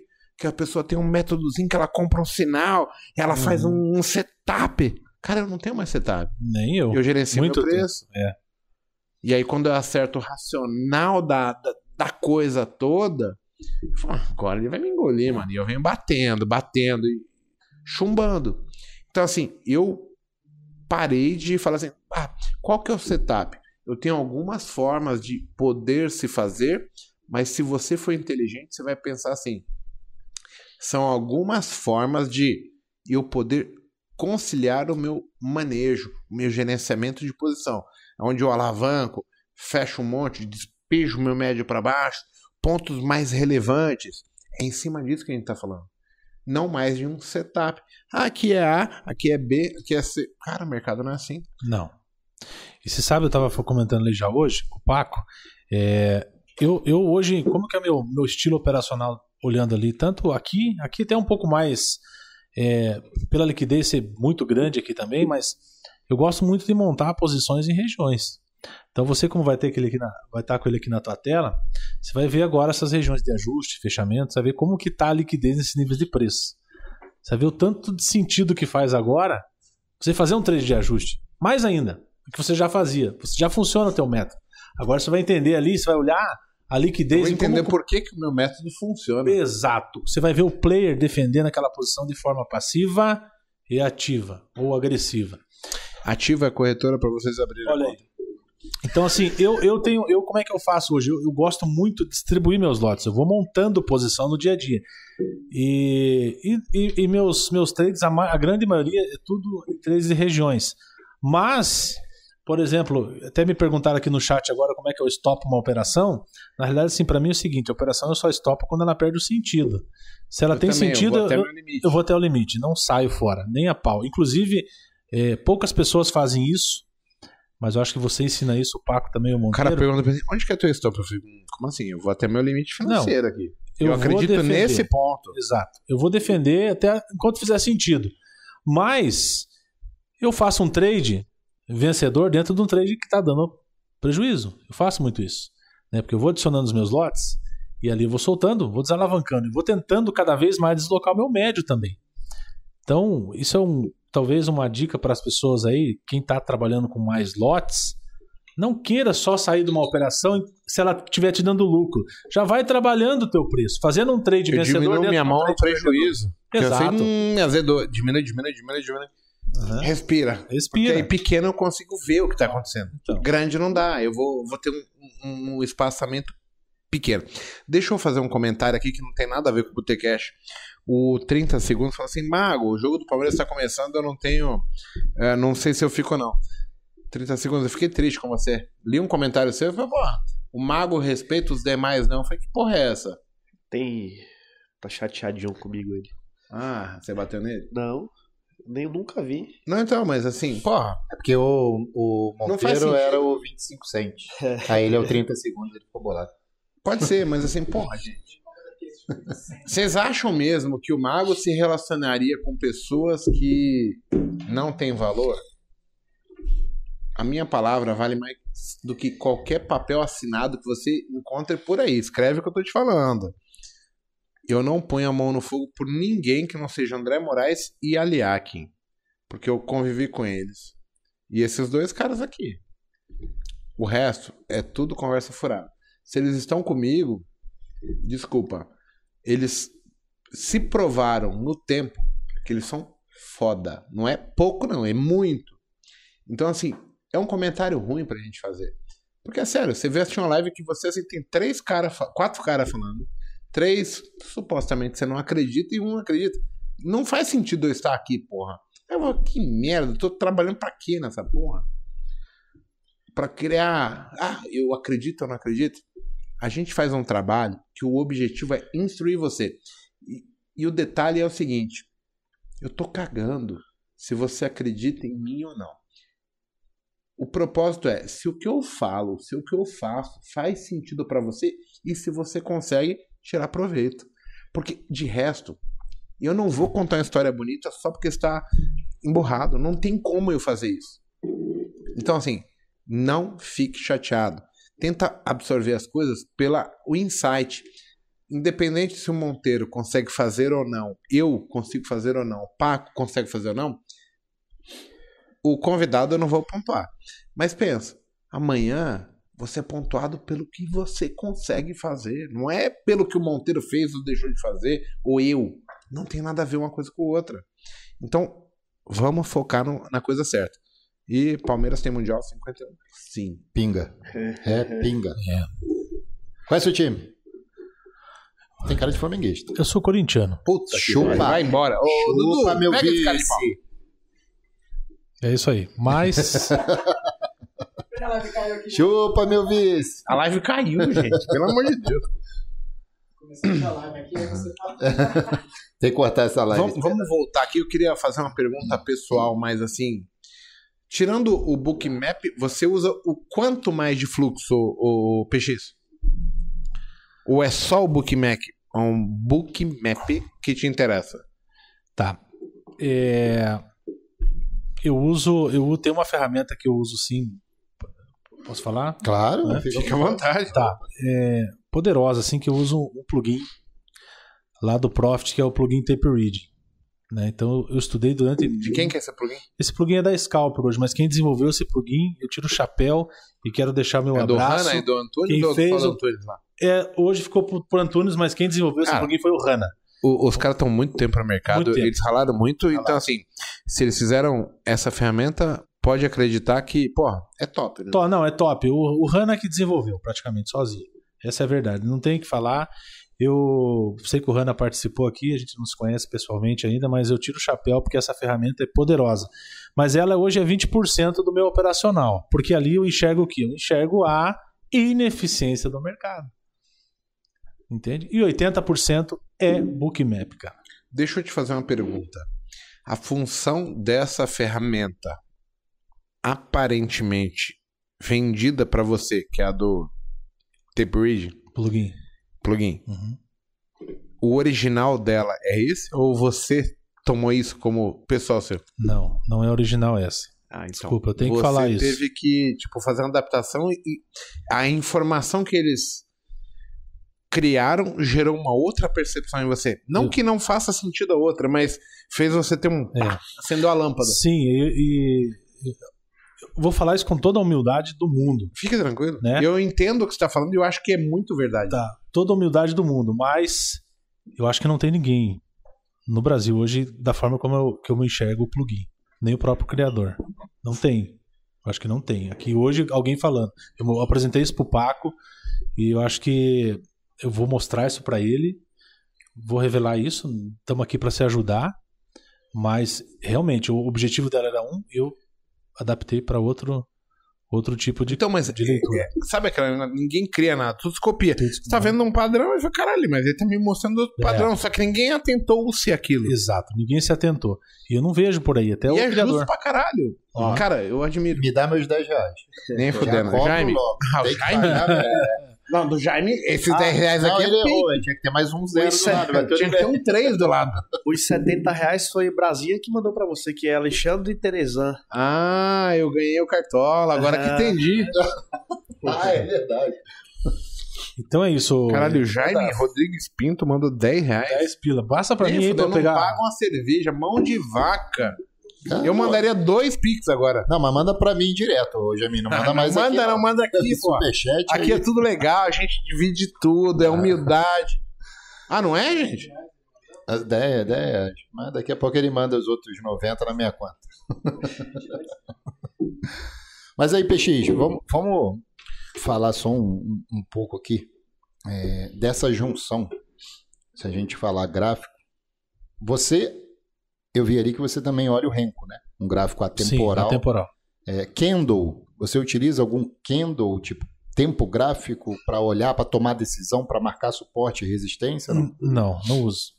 Não uso. Como é que você se baliza nos- no passado? Tipo, Ah, suporte, tá. resistência do- no- passado, não, no passado- memória de preço. No passado eu uso o gráfico temporal, sim. Temporal. Temporal, aham. Principalmente o diário, 240 minutos é o que eu mais olho. Eu adoro o O gráfico que, que 240 vocês querem dizer com gráfico temporal? Só pra eu entender, pra, pro público entender. Tá. O gráfico temporal é um gráfico que se baseia por tempo. Então você pega ali velas de 5, velas de 1, um, cada, a, cada, a cada 10 minutos é, é, né, existe um- uma, uma abertura e um fechamento da vela e assim vai indo, o tempo que você determinar. O gráfico atemporal, existem vários gráficos atemporais. Eu adoro o Renko, que é um gráfico de tique. Então a gente calibra ele para um determinado é, abertura e fechamento por pontos, vamos dizer assim, né? E ele abre e fecha, acabou. Só que o gráfico de Renko da Nelógica, você vai puxar a sardinha aqui, pode também? Não? Claro. Fica à vontade. Na minha opinião, é o seguinte: hoje o gráfico de Renko mais top que existe, que eu vi até e hoje que eu, isso que eu já vi, gráfico do Ninja, gráfico da, do TradingView e várias outras plataformas gringas. O gráfico de Renko da Nelógica é um dos melhores. É. Por quê? Porque ele só fecha o box se tiver um consumo de liquidez para cima. Uhum. É fantástico isso.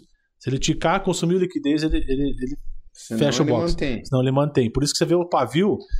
Ó, vou aproveitar que agora que tem bastante gente assistindo, muita gente me pergunta 460 pessoas agora. por que, que o pavio do renco ele é quase maior que o corpo. Justamente, é só anelógica que vocês vão ver isso. Por causa do consumo de liquidez. Então vocês vão calibrar um renco, por exemplo, de, sei lá, é, 20R, 30R, aí para 200 pontos, 300 pontos. Eu boto o renco lá de 60R, os caras falam que eu sou maluco. Mas para mim funciona e dá certo eu gosto. Eu não sei do que Né? vocês estão falando. Então, assim, só que o pavio, ele às vezes se torna tão grande por causa disso, por causa do consumo de liquidez. Então, às vezes, é até um gatilho. Não quero dar dica, não quero falar que é setup, não tem, o objetivo não é esse. Mas um insight, né? Um insight, procura. É, eu tenho um vídeo que eu fiz lá no YouTube, lá sobre gráfico de renco, quase 20 minutos, mostrando como calibrar, como fazer isso até R do dia e tudo mais. Então, o pavio do renco, quando ele se sobrepor do box anterior, é um bom gatilho de entrada. Uhum. Se você tiver com o fluxo ali, porque ali entrou uma força muito grande, seja na venda ou na compra. Na virada de box. Na virada de do- box. Do, do, do renco aqui, Isso. o pavio foi e voltou. Isso. Quando ele sobrepôs, você abre e venda. Aí você abre venda, abre compra. É batata. Se- O risco retorno é muito bom. Batata 85,90. É muito bom. Então, Mas assim, só se o cara que tá assistindo entendeu que é batata. é, batata é certeiro. Exato, porque tem uns macacos aqui que vem comer banana, tem É. outros que quer uma frutinha, uma melancia, tem outros que quer um pepino. Aí é você que escolhe. Mas você tem que entender o racional que ele falou. É. Porra, senão não, não existe mandinga, existe percepção. Vai olhar o que ele falou, porra. É, Então, o- e o gráfico de, de Renko, por exemplo, ele não segue a cronologia do tempo. Ele só vai abrir e fechar um box é, conforme determinado tique que você é, calibrou ele. E no Profit existem outros gráficos atemporais. Existe gráfico de trades e existe gráfico de agressão. É um gráfico muito top. Você conhece, Uhum. Paco, o gráfico de agressão? É sensacional. Para quem está com dificuldade ainda, não consegue se livrar dos gráficos, o gráfico de agressão do Profit é um gráfico fantástico. Muito bom. Também é atemporal, não segue a cronologia de tempo. Vai fazer aquilo que você determinou. Você quer, por exemplo, um gráfico de mil agressões, ele vai fechar um candle se tiver mil agressões. Um gráfico de trades, que são negócios realizados, ele vai fechar o, o, o candle quando bater os negócios realizados. Ele foge a cronologia de tempo. Mas, só para finalizar a tua pergunta, para olhar o passado, eu olho o gráfico de tempo. Tá? Eu olho o gráfico diário e 240 minutos. Eu adoro esse gráfico. Principalmente para day tração. trade? Não, para day trade não. Para day trade é só bookmap, acabou. Mais nada. Você só opera bookmap. Bookmap e boto o gráfico de ticks só, para fazer minhas entradas, mais nada. É isso que eu tenho na minha tela. Então você, tipo, é o verdadeiro scalper. Ou você carrega a posição? Carrego posição. Quantos pontos? Mais ou Mas menos? como é que você vê a posição se você não tá olhando o gráfico? Me explica isso. Só pra eu entender, eu não tô questionando. A minha posição, você diz? Não, tem- vamos lá, eu Ah. vou chutar aqui, eu Tá, não tô fala. Questionando nada. Na verdade, assim, tá, você tá olhando o bookmap, ele tá mostrando o range aqui. Aham. Como é que você compra, faz parcial, que eu entendo que seja assim, Sim. e fala, aqui eu vou carregar. Como é que você racionaliza isso pra você levar? Certo. Então, boa, boa pergunta. Tava falando pro Paco hoje, é, eu que tô praticamente todo o tempo olhando pro Bookmap, é importante ver como é que tá sendo a liquidez que está distribuída no book, como que ela está sendo consumida. Então, conforme ela está, como a liquidez está sendo consumida por nível de preço, que é muito importante, é quando eu carrego minha posição. Então, por exemplo, é, eu não tenho como colocar ordem no Bookmap hoje, até porque nenhuma corretora está roteando ainda. Logo não, a não hora uma estava, né? É. Não estava. não estava. Logo a hora e ativa aí, com certeza vão estar roteando. Mas é, se eu faço uma entrada numa região importante, eu vejo que aquele consumo de liquidez está tendo urgência numa reversão ou numa inversão do preço, eu vou carregar minha posição. E vou administrar o meu trade no gráfico de no gráfico atemporal. Você acabou de falar que não olhava gráfico, era 240 minutos. Qual que é o gráfico no que tá trade. olhando pra você entender que você tá no sentido certo? Pra você entender que tem mais alvo. Não, isso pra gente Mil ver pontos, pontos. dois mil. Passado pra gente ver pontos anterior, antes de abrir o mercado. Ver onde que teve briga, volume. Agora, no day trade, esqueça, não, não trabalho não, tudo com bem. gráfico atemporal. Vamos lá. Mas Talvez faz o trailing stop pelo, Faço o trailing stop pelo renco. pelo renco. pelo na virada de box tu Na sai. virada, Então- vou protegendo Então vazio, você não vai por pontuação sugerida do gráfico. Você vai por trailing. Uhum, por trailing, aham. E detalhe. E, e- uma dúvida, tá? Eu não tô questionando de não, maneira imagina. alguma. Quantos pontos fazendo isso você consegue pegar? Depende. Né? Eu Claro, faço, eu sei. faço parcial, eu tava falando até pro Paco, no mínimo com 150 pontos. Eu não saio da posição antes de 150 pontos. É, isso é regra. 150 pontos eu salto uma, eu largo uma parcial. Primeira parcial. Aí depois que eu já puxei meu médio lá para baixo, é aquela história. Se, se eu entrei, tomei uma posição na compra, soltei um parcial, ele caiu, eu compro de novo. E vou arrastar. Deixa eu aproveitar que assim, aí você me fode quando você fala 150 pontos, me fode. É. É, porque assim. Tá. Qual é o racional de comprar? Que aí agora eu preciso entender o racional. Tá. Porque eu não Entendi, vou tava te explicar. prevendo. Eu tava achando que era muito curto 20, 30, 40 pontos. Não, já Quando é 150 faço isso. pontos, eu entendo que você tem um racional que ele sugere pra você deslocar. Uhum. Então, qual é o racional pra eu entender por que, que você compra? Certo. Primeira coisa de tudo. Se eu, se eu tô comprando fora de uma região, eu vou olhar o bookmap e vou ver se tem agressão de forma urgente. É, vamos imaginar o seguinte: se o cara tá, está entrando player ali comprando, eu vejo um consumo de liquidez, um deslocamento muito forte de preço, ali no bookmap a gente vai ver as agressões. É não é? A Uhum. gente vê umas- muita urgência na agressão. E se eu vejo um ponto determinado e essa agressão ela é constante, ali eu vou carregar a posição e vou tomar risco junto. Porque ali está entrando dinheiro, está entrando volume, está entrando consumo de liquidez. Então, é a parte que, por exemplo, não é só ver o preço deslocando para chegar numa região. tem outras leituras do Bookmap que eu não Várias. tô olhando. Isso, eu passei para ele algumas hoje, né? E tem alguns pontos ali que eu gosto muito. Tem- a gente tem umas colunas hoje no Bookmap que eu parametrizei elas, que já é nativa da plataforma, mostrei pro Paco. Isso me ajuda muito a tomar decisão. E a primeira decisão? Vamos supor o seguinte: mercado tá subindo, caindo, não importa. Vou vender ou vou comprar. Qual que é a primeira decisão sua? Agressão é o ponto-chave. É a agressão do preço. Louco? Eu não consigo ver sentido nisso. A agressão. Porque ali a gente tem, a gente tem as pelotas, que é os dots. Eu não consigo ver sentido. então, veja, Pensa comigo. Você. Imagina o seguinte: ali no Bookmap chegou numa região, eu começo a ver uma, uma, uma, uma agressão desse tamanho. Ele vai formando. Dá uma agressão, o preço Então, assim, interrompe. vamos lá. O que eu vi hoje no Bookmap, que era só uma região que já tinha tido uma agressão anterior e um povo defendendo, não serve somente para aquilo. Não, Eu porque tenho outras informações que eu posso tirar do Bookmap. os dots. Então, eu Principalmente o gráfico de agressão. aqui assim. Que tipo de informação nós podemos tirar do Bookmap? Agressão. A agressão, ali o gráfico, até estava falando para o Monteiro, acho que você não estava aqui. O gráfico de agressão do Bookmap ele é fantástico, porque o tamanho dos dots, conforme vai tendo as agressões ali por nível de preço, por nível de preço, é onde a gente pode tomar decisão. Porque se ele chega numa região e começa a ter muita agressão, esqueça o, o heatmap. Deixa eu só fazer um, um pontamento para o pessoal de casa. O que, que é um nível de agressão para o pessoal entender?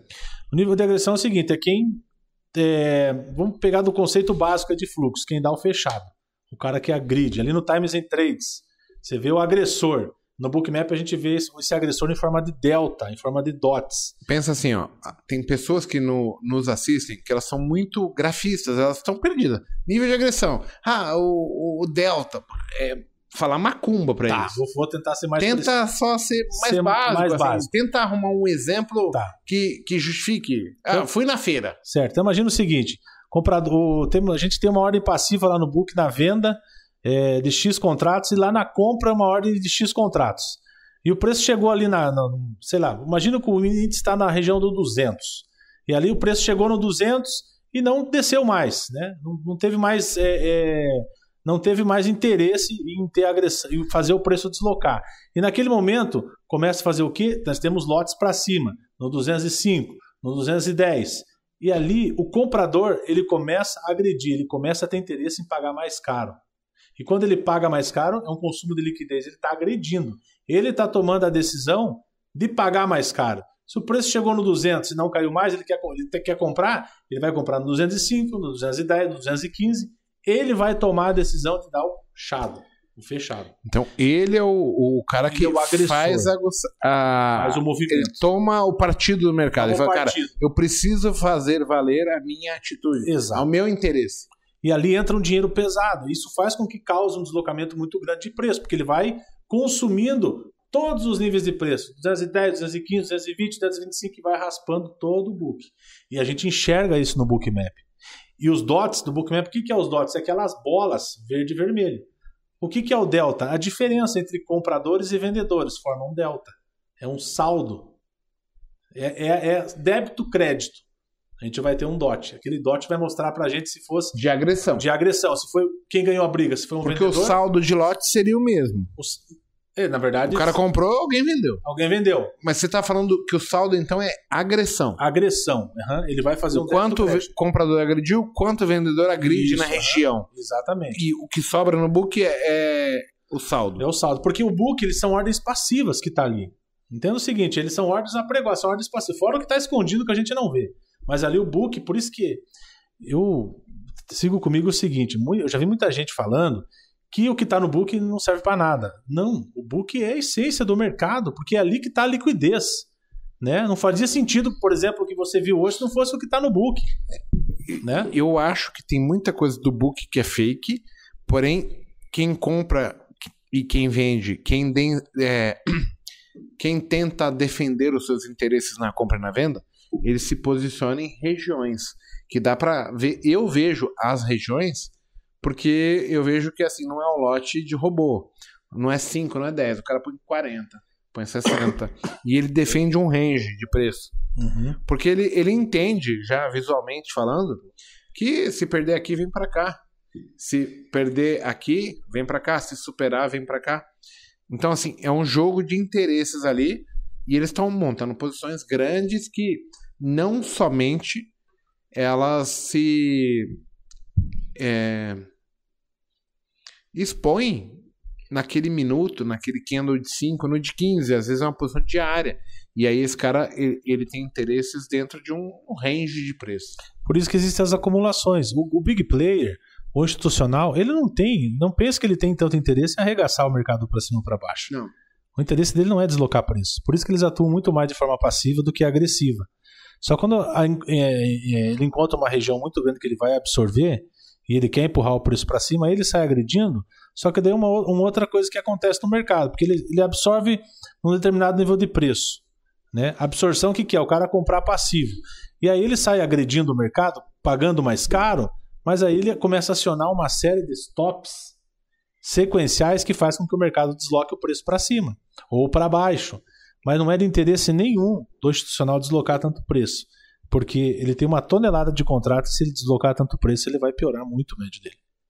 Ele precisa da liquidez para montar a posição. Mas você- vocês acham, vocês dois, acham que, tipo, existe um meio termo para ele? Tem a forma passiva e a forma ah, agressiva de, de agir durante o dia? Ou Existe. ele vai inter- calar e falar, hoje eu sou passivo?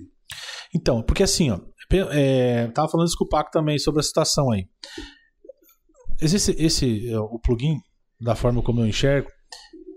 Vamos imaginar, o Paco que gosta muito, eu também, de monitorar o Bradesco e o UBS.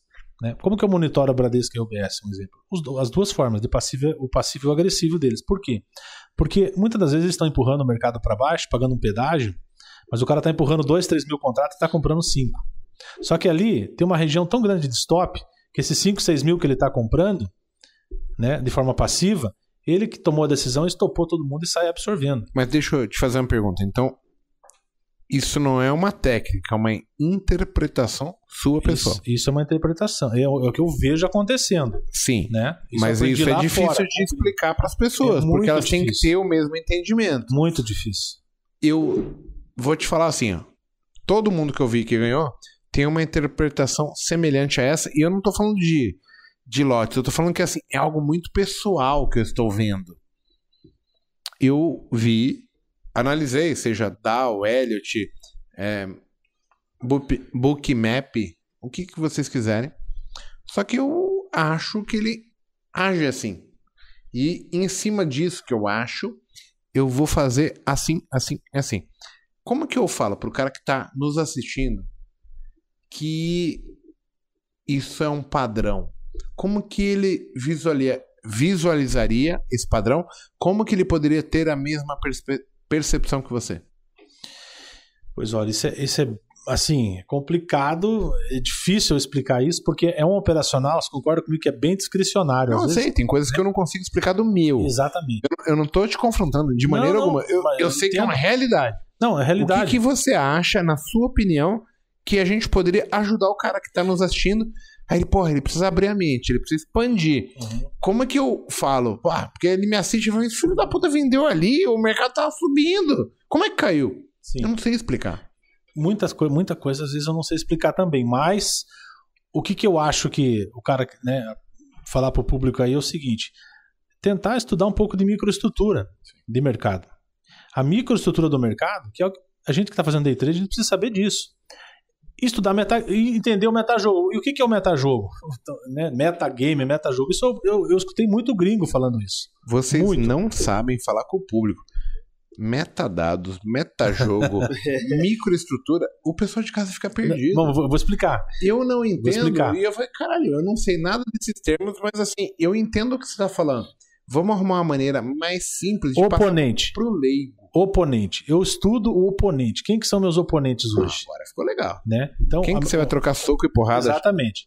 Eu, a gente está aqui procurando o quê? Ineficiência. Mas para a gente encontrar uma ineficiência, a gente tem que conhecer quem, quem são os participantes. E eu, hoje, quando eu venho para o mercado, para mim, são oponentes. E quais são meus oponentes? Eu vou pontuar no dia a dia. Então, o metajogo é isso, é você entender, primeiro de tudo, quem são os participantes, quem são os players, como eles estão distribuindo e executando as suas ordens e principalmente eu venho para o mercado para saber quem é o meu oponente. É isso, meta-jogo é isso, é você saber quem é o teu oponente. Ayrton Senna falava disso. Tudo bem, então vamos lá. O, o cara que está nos assistindo, ele está olhando assim, tá, tem um oponente. Eu não vou traçar, tipo. Como que eu vou falar isso? É. O Bradesco é o maior vendedor. Eu não brigo com o Bradesco. Eu quero entender o que ele, maior vendedor, está fazendo para eu acompanhá-lo, certo? Uhum, certo. Nunca ir contra ele. Depende. Depende. Se ele tiver de forma passiva. Então ele pode estar montando a posição dele sem agredir o book. E ele está de forma passiva. Então, mas para quem nos assiste, é legal falar isso, Sim. porque senão a gente fala de oponente e aí ele só tá olhando o Bradesco. O Bradesco é o maior vendedor do dia. Ele age da mesma maneira porque ele não tá entendendo que existe um racional por trás da analogia que a gente tá usando. Mas lembrando que Big Player se enrola, institucional também se enrola. Claro que Leva sim. a pau pra caralho. Eu entendo, perfeito, mas o pessoal de casa só para ele criar um racional. Porque eles estão acompanhando a gente e eles têm nós como ídolos. Pessoas que são fora da curva, pessoas que conseguem desempenhar melhor que eles. Vamos, vamos Só se a trazer gente complicar, é, ferra eles. a percepção seguinte. Imagina o Bradesco no swing trade, ele é vendedor. Puta, o Borat tá no, no chat, eu vou embora. Imagina o Bradesco no, no, no, no swing trade, ele é vendedor. O mercado começou a cair. E o Bradesco está comprando de forma passiva. O que, que vocês acham? Que o Bradesco vai querer deslocar o preço para cima? Ou quanto mais cair para ele, melhor? Quanto mais cair, melhor. É isso daí que é a percepção de entender o seguinte: esse player, que é um big player, o Bradesco e o UBS, entre outros, ele está com a intenção de deslocar o preço, ou o que ele está fazendo pode ser uma zeragem da mão dele, sem querer deslocar o preço para um lado ou para o outro. Por exemplo, a gente viu isso claramente semana retrasada, o Bradesco comprando 500 mil mini contratos numa sexta-feira. Ali ficou claro e evidente, e a mercado, ele não parava, era mil, dois mil, mil, do... a mercado. Então a gente viu que tinha uma intenção desse player de montar uma posição na compra e querer que o preço subisse. Isso foi nítido. A outra coisa que a gente pode, pode perceber nesse metajogo. Existem players que são players de pessoa física, pura e simplesmente. Existem corretoras que não pode ter institucional por trás. Então é só pessoa física que opera nela.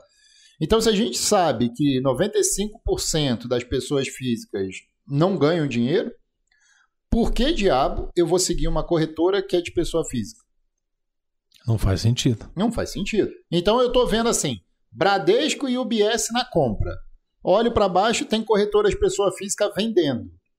E eu vejo que o Bradesco e o UBS estão agredindo o book. Você vai olhar o Times in Trades, vai ver que está saindo compra do Bradesco. Logo, o Bradesco quer deslocar para cima. Eu vou seguir quem? O player. O dinheiro esperto. Onde que está o dinheiro? E o que, que o player quer fazer? Isso daqui é o mais fundamental. É, desde 2019 ou 2020, é a primeira vez que o fluxo do mini, índice mini dólar, leva o fluxo do cheio. Por que, que isso aconteceu, gente? A gente teve um boom de CPF em 2019, com o advento do Covid. Muita pessoa física dentro do mini. Logo, o institucional, sabendo que a liquidez mais fácil é de pessoa física, o que, que eles fizeram? Migraram para o mini. E no mini eles conseguem pegar essa liquidez. Então, o que vocês precisam entender é o seguinte: aonde está a liquidez mais fácil do mercado? É lá que os institucionais tendem a ir buscar. Ah, tá um stop de pessoa física no fundo. A gente sabe que geralmente é assim, pô, bateu um rompimento de topo. Onde é que está o stop de pessoa física? Mínima de vela de 1, de 2, mínima da vela do 5, um fundo anterior. Existem robôs dentro de corretora que só pega stop de pessoa física. Isso é fato, porque eles já sabem onde está o stop.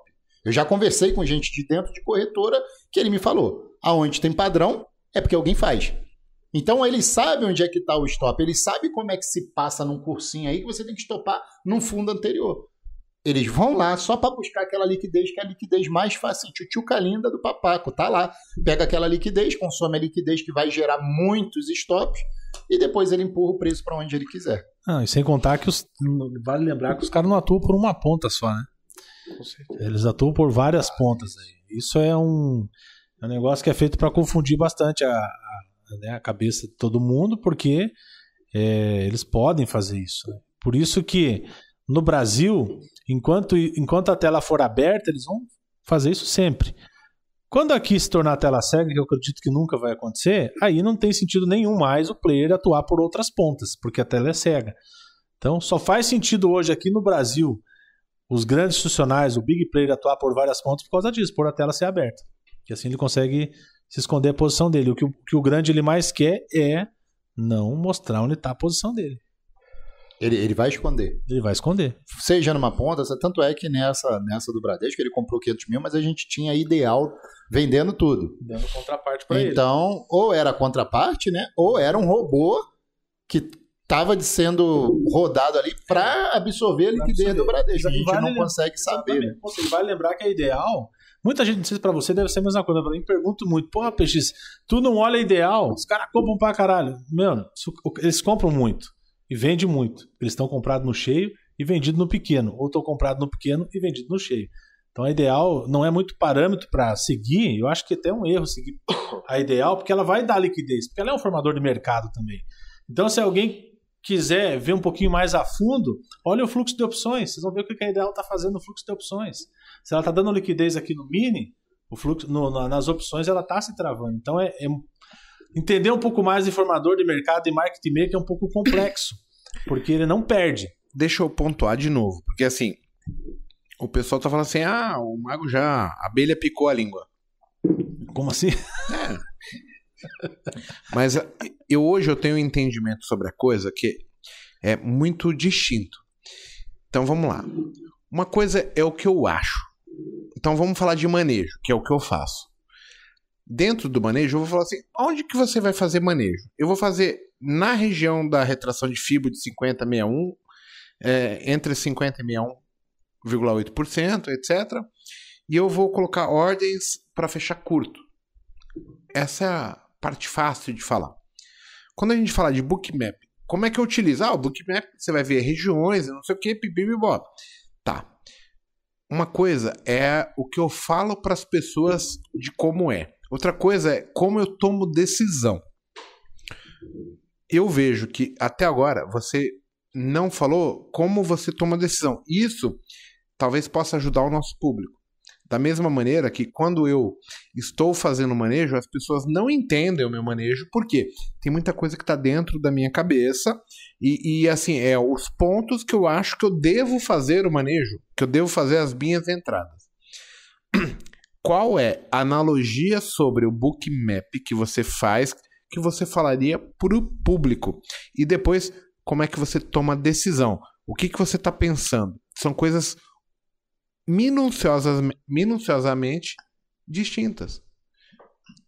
Existe uma regra que eu falo, não, é isso aqui, isso aqui, isso aqui. Mas, e na hora que o. Eita, caralho. O PX tá operando, como é que ele toma a decisão? O Paco é a mesma coisa. E, e não é que eu tô falando sobre o método. Eu tenho essa mesma dificuldade. O pessoal vai me perguntar sobre manejo. Como é que você faz manejo? Cara, eu faço nos 5 minutos. Eu faço no 15 minutos. Aonde? Entre 50 e 61.8. Mas a decisão de pôr uma ordem, por que, que ela é formada? É a dúvida do pessoal. Certo. Não, é, é, é veja, do mesmo jeito que você tem um manejo, por exemplo, no gráfico de 5, ali no bookmap, o meu manejo é em cima do gráfico de agressão. O tamanho dos dots, para mim, o que, que é os dots? É o tamanho da agressão que teve por nível de preço. A agressão. Então imagina, imagina o teu gráfico de 5 minutos, que dentro desses 5 minutos existiu ali, sei lá, é, 4, 5 grandes, grandes agressões. Então, como é que é o meu manejo? Na primeira agressão, maior. Naquela agressão que entrou uma boletada pesada, o preço rebentou, deslocou, ali eu começo a fazer o meu manejo. E essas agressões vão ser contínuas. E ali eu vou manejando o meu trade. Não sei o que está acontecendo no gráfico de 5 minutos. Como é que você sabe que elas vão ser contínuas? Só para eu entender, tá? Porque ela continua no gráfico de agressão, sendo contínua. Então eu vou então, seguindo então, o você faz uma inserção com o mercado, aí aparece outra agressão, você fala, pô, vou continuar também. Exatamente. Né? Então você sempre está um passo atrás, mas baseado na ação do player, você toma outra decisão. Isso, só que essa decisão que eu tomei pode estar tá formando uma vela de 5 minutos. Pode ser a formação de uma vela, abertura. Abriu, começou a formar, ali já entrou uma agressão pesada ali, eu já vou entrar. Entendeu? Então, é essa causa que eu entro. E ali eu vou manejando o meu trade. Agora, o gráfico de renca eu uso como apoio, mais nada. Mas a minha tomada de decisão ali é nisso, é no tamanho do volume das agressões. E ali eu vou manejando o meu trade. Agora, se a gente colocar um gráfico de 5 minutos ali no Bookmap que dá